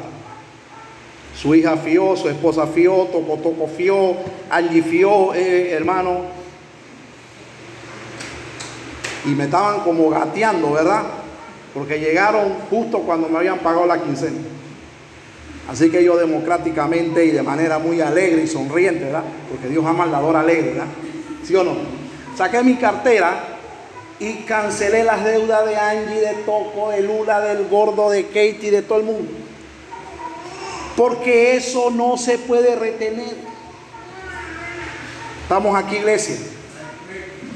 Y le voy a decir algo. Nunca retenga, nunca retenga el abrir su boca y decirle gracias a la gente que te ayuda. Nunca retengas un acto de agradecimiento. Porque un acto de agradecimiento a ti te puede abrir la puerta a muchas bendiciones. Usted sabe que hay gente que es pobre porque son ingratos porque son malagradecidos en la vida. Bueno, me adelantó un poco, pero es que eso también está aquí en el paquete. Cuando nosotros damos y repartimos, nos garantizamos que vamos a recoger. Cuando usted no da, porque usted retiene, no, yo soy duro con mi plata. Es decir, yo soy duro para dar, soy tacaño.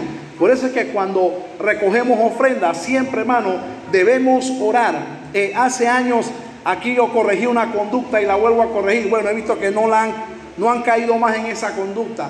Pero antes, hermano, aquí se oraba diciendo, Señor, al que dio, bendícelo. Y al que no dio, también. Eso no puede ser. Eso no puede ser. Hay gente, entre los que no dan, hay gente que no dan porque no tienen, ¿verdad? Y, y ni modo, pues, ni modo. A veces uno se queda sin nada. ¿Cuántos se quedan sin nada a veces? Muy poco ya, los demás todos son ricos, gloria a Dios. A veces uno se queda sin nada. Bueno, y no hay para dar. Pero hay gente que no da porque es dura. Y la dureza de corazón, eh, el no ser generoso, trae pobreza. Por ejemplo, hermano, el acto de no diezmar es quedarse con lo que no te corresponde. Es cerrar a favor nuestro lo que representan grandes, grandes bendiciones. Hermanos, cuando por dureza de corazón nos prohibimos de sembrar generosamente, nos exponemos entonces a vivir una vida escasa. Porque si nosotros queremos tener vida en abundancia, ahora nuevamente repito, no en opulencia, porque cuando se da la promesa de el que siembra generosamente, también se dice en el versículo siguiente, y poderoso es Dios para hacer que abunde en vosotros toda gracia, a fin de que teniendo siempre en todas las cosas, estemos enriquecidos para toda buena obra. Entonces fíjese una cosa, la gente que da con generosidad, la gente que da con alegría, la gente que da sin temor, la gente que da con fe, son gente que siempre tienen en la vida. Estamos aquí hermanos. Son gente que siempre dan en la vida. Solamente un corazón convertido a Cristo puede comprender a cabalidad la bendición del dar. ¿Quiénes son los que en la iglesia discuten cuando hay que dar? ¿Quiénes son los que discuten? La gente que en realidad no han tenido un encuentro con Dios. Hermano, mire, yo voy a decir algo con mucho cuidado. Con mucho cuidado. Bueno, pero este, este año que, que pasó, yo dije, y en otros años lo he dicho, pero este año que pasó yo lo marqué más fuerte. Y dije, hermanos, el que no tiene los 10 dólares para su comida de año nuevo, venga. ¿Y sabe por qué lo dije? Porque esta iglesia tiene gente generosa que da. Y no es justo, hermano, que los hermanos que ayudan, que dan, que son generosos, un día no tuvieron y lo vamos a desechar. No, por eso yo lo dije para aquellos hermanos de aquí que son muy laboriosos, que trabajan. Hermanos, si usted no tuvo su 10 dólares y dio 5 y dio 3 o dio 2, venga, no se quede en casa. Pero a nosotros se nos colaron un par de gente, yo. Y después yo me quedé pensando. Se nos colaron algunos. Se nos colaron unos, hermanos, que yo me quedé pensando después. Comieron, repitieron y pidieron hasta café para llevar. Comieron, pidieron, llevaron, comieron, pidieron. Y yo dije, oye, pero ¿qué es esto? Y vi cosas como pide y tráele a fulano, pide y tráele a sutano, pide y tráele para el otro. Entonces eso me di cuenta. Así no son las cosas. Cuando estoy diciendo que es esa conducta de que yo quiero que me den, pero yo nunca doy. Estamos aquí, hermanos. Yo quiero que me den, pero yo nunca doy. Por eso es que yo deseo que usted no se pierda esta lección. Porque me va a tomar como tres miércoles, pero aquí hablando con usted veo que voy a agregar como dos más. Porque yo quiero caer en el punto en cómo Jesucristo trató con la gente pobre, con la gente que le gustaba que nada más que le dieran, pero ellos no daban, para que lo que dicen que Cristo es amor, Cristo también los trató con amor. Pero las palabras de Cristo hacia esa gente, hubo un grupo de gente, hermano, que buscaban a Cristo porque Cristo solamente les daba que comer. Hermano, a mí ustedes no me van a matar, pero Cristo le dijo a siete mil personas, ustedes me buscan porque yo les doy de comer. Ay, tú sabes, hermano, que el Rey de Reyes y Señor de Señores te diga eso a ti.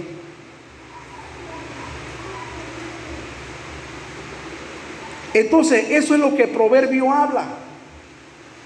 Hay gente que tienen que darme, tienen que darme, tienen que darme. Yo soy pobre, nito cortizo para abajo porque no hay trabajo para los pobres. Párate a buscar tu trabajo. ¿Por qué tú tienes que insultar al presidente? Váyase a buscar su trabajo, váyase a patear calle, hermano. Y, mi hija en estos días me pasó un video, papá, mire esto, esto es el colmo. ¿eh?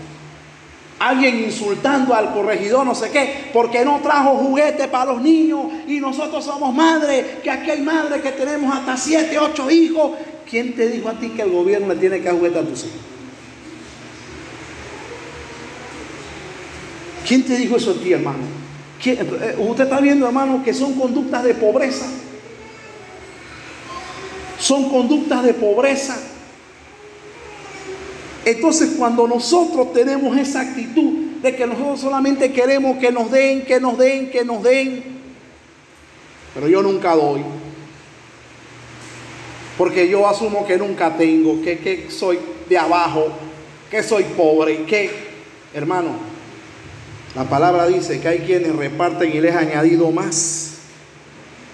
Aquí casi en todos los cultos se habla de la iglesia, de las iglesias de Macedonia, que en su profunda pobreza y en su profunda tribulación, ¿qué está diciendo Pablo? No tenían materialmente y encima que no tenían les abundaban los problemas. Pero en medio de esa abundancia de problemas y de pobreza, dieron conforme a las riquezas de su generosidad. O sea, fueron gente, hermano, que nunca se rindieron a pensar que eran pobres. Pablo no contó con ellos y ellos le pidieron a Pablo que le concediese participar en la ofrenda para los santos. Ve que la pobreza es un estado mental. Entonces usted no retenga Usted no retenga, usted no sea duro, usted no sea tacaño, usted dé. Cuando nosotros damos, estamos expresando lo que está en nuestros corazones. Por eso es importante el estado del corazón a la hora de dar. Nunca de enojado, nunca de dudando, nunca de pensando que le están quitando o que lo están molestando. Hermano, sea así, quédese con lo que va a dar porque no eso no se le va a devolver. Dios no va a retribuir eso. Dios bendice al dador alegre. Dios ama al dador alegre. Vamos a leer el versículo 24 otra vez. Mire lo que dice. Hay quienes reparten y les ha añadido más. Y hay quienes retienen más de lo que es justo, pero vienen a pobreza. Pero mire lo que dice el 25. El alma generosa será que, vea lo más alto, el alma generosa será que prosperada y el que saciare, él también será saciado. Qué tremendo, hermano. Qué tremendo. Levante su mano y diga, fuera toda dureza de corazón de mi vida. La dureza de corazón, hermano, trae pobreza. Así lo dice la palabra. Y número tres, y aquí voy a terminar por hoy. La tercera conducta de pobreza está en Proverbios 21. Váyase a Proverbios 21, hermano. Está en Proverbios 21, versículo 5. Y se llama el pensamiento alocado. Mire al hermano que está al lado y dígale, yo no estoy loco. Sí, mírelo, mírelo, mírelo y dígale, yo no estoy loco. El pensamiento alocado trae pobreza. Proverbio 21.5, miren lo que dice. Los pensamientos del diligente, o sea, todo lo contrario a la pereza. Los pensamientos del diligente ciertamente tienden a qué? ¿A qué tienden? A la abundancia. Mas todo el que se apresura alocadamente, de cierto a dónde vendrá? A pobreza. Fijémonos, hermanos, que la diligencia de una persona es algo que refleja primeramente en su corazón. La diligencia es algo del corazón, es una actitud del corazón al igual que la pereza. Pero hermanos, cuando una persona es diligente en su corazón, hasta para hacer lo más mínimo lo hace con diligencia. Estamos aquí. ¿Cuántos de ustedes le han hecho algo de mala gana? Ah, ahora, no, no, no, no vamos a preguntar si le han hecho. Se lo voy a preguntar a usted mismo directamente. ¿Cuántos de ustedes han hecho algo de mala gana? Nadie, ustedes son gente bien diligente. ¿Ha hecho usted algún día algo de mala gana? Sí, gloria a Dios. Pero cuando usted hace algo de mala gana, todo le sale mal. Tiene que volverlo a hacer, después tiene que volverlo a hacer, después tiene que repetirlo. Al final, ¿sabe qué, hermano? Mejor no haga nada. Deje que otro lo haga. Si usted va a hacer algo, hágalo bien, si no, no lo haga. Hermano, mire, la diligencia es algo que está en el corazón y dice la palabra que los pensamientos del diligente tienden a la abundancia, o sea, a la excelencia, a lo mejor. Mas el que se apresura alocadamente, ciertamente vendrá la pobreza. Hermano, mire, yo le voy a decir una cosa a usted.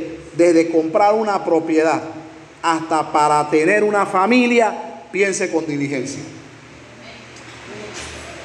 ¿Cuántos solteros dicen amén? Hay quienes alocadamente pensaron en su príncipe azul, ¿verdad? Aló. Y después se dieron cuenta que se habían casado con un príncipe rojo. Y algunas se casaron con un príncipe verde, pero no exactamente verde del billete, sino verde del increíble Hulk. Porque pensaron por el placer, por los cuadritos del estómago, Pensaron por lo hermoso de los ojos. No pensaron con diligencia, pensaron alocadamente. Entonces, hermano, desde comprar una propiedad hasta hacer una compra, planificar una familia, lo mínimo que usted vaya a hacer, hermano, hágalo con diligencia. ¿Sabe por qué? Porque esto está hablando de los pensamientos del hombre, de los caminos del hombre. Hay decisiones que se toman de manera alocada y después traen consecuencia a largo plazo. A largo plazo, hermano, no se deje llevar por el pensamiento que dice y que dice el panameño, porque yo no lo escuché en otra parte, pero nosotros los panameños, por la prosperidad que hay en el país y por las oportunidades que hay en el país, muchos panameños dicen, hermano, el que no se encharca no tiene nada. Así que vamos a encharcarnos y después veremos qué se inventa. Hermano, usted no anda encharcándose. Porque hay gente que se encharcan y se ensucian y después no saben cómo salía el charco. Vamos a encharcarnos. Ah, el que no, el que no se encharca no tiene nada. El vecino tiene carro, yo no me puedo quedar atrás. Se encharca en una deuda y después, hermano. ¿Estamos aquí, iglesia? Porque lo que pasa es que mis hijos no se pueden quedar atrás, mis hijos los del vecino no pueden ser mejor que el mío, hermano. No piense como loco. ¿Estamos aquí, iglesia? Míreme acá, no piense como loco.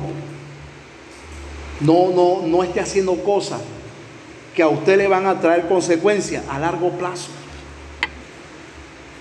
Planifique todo en la vida. Hermano, planificar todo en la vida representa un compromiso a largo plazo. Ejemplo, escuche bien lo que les voy a decir a todos. No se comprometan con deudas que no están conforme a su capacidad. No viva por encima de lo que usted no tiene. Hermano, esto no es conformismo, es prudencia. Ajústese a su presupuesto. Eso es prudencia. Ajústese a su presupuesto. Y aquí le doy una respuesta a los diáconos y a lo que a mucha gente se han preguntado en esta iglesia. Pastor, si aquí le pagamos como le pagamos, ¿cómo usted vive? Bueno, hermanos, lo que pasa es que yo vivo en el salario que yo tengo. Yo no vivo por encima de mi salario. Cuando uno pretende vivir por encima de su salario, vienen los problemas. Estás pensando como loco. Estás pensando como loco. Si tu salario te da a ti para comer dos veces al día, dale gloria a Dios por eso, porque te vas a comer dos buenas comidas. Pero no pretenda, hermano, comerse seis comidas cuando tu salario te da para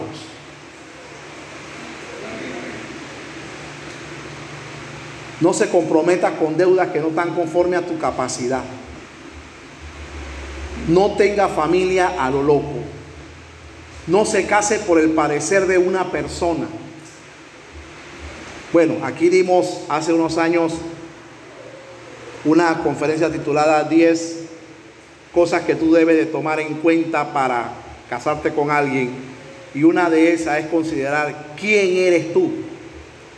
Usted se casa con un hombre que tiene mente de pobreza y ese va a ser tu autoridad, pobre de ti y de tus hijos. Estamos aquí, hermanos. Pobre de ti y de tus hijos. Porque van a vivir con un pensamiento de pobreza toda la vida. Con un pensamiento de facilismo toda la vida. Por no considerar quién era la persona con la que tú te ibas a casar. No haga cosas a lo loco en la vida, porque el pensamiento alocado, hermano, es un pensamiento que va a la pobreza. ¿Cuántos han oído una cosa en la iglesia? Dice, la fe es loca. Por años se, se, se predicó en Panamá, la fe es loca. Hermano, la fe no es loca. ¿verdad? Muchos comenzaron a decir, la fe es loca y yo me meto en este proyecto porque la fe es loca. Y cuando vieron que no podían pagar su proyecto, comenzaron a inventarse los pactos de dinero. Porque la fe no es loca, la fe planifica. El planificar, el organizar, no es un asunto del diablo ni del mundo, es de Dios. Dios es un Dios organizado. El pensamiento del diligente siempre apelará a lo que es beneficioso para su vida. El diligente es una persona que tiene visión de vida. Ejemplo, está en un compromiso con una persona y vamos a tomar un tiempo para yo ver bien quién eres tú. Estamos aquí, hermanos, para ver quién eres tú. ¿Qué piensas tú? ¿De dónde vienes tú? ¿Qué haces tú? ¿Y cómo vives tú? ¿Dónde están las muchachas solteras aquí? ¿No hay solteras aquí? ¿Todos están casados? ¿Dónde están las muchachas solteras aquí? Levanten la mano. Ahí hay una. Carolina es la única soltera aquí. Gizzy, la hermana Lorena. ¿Usted es soltera, hermana? ¿Usted es soltera? Sí. Gloria a Dios.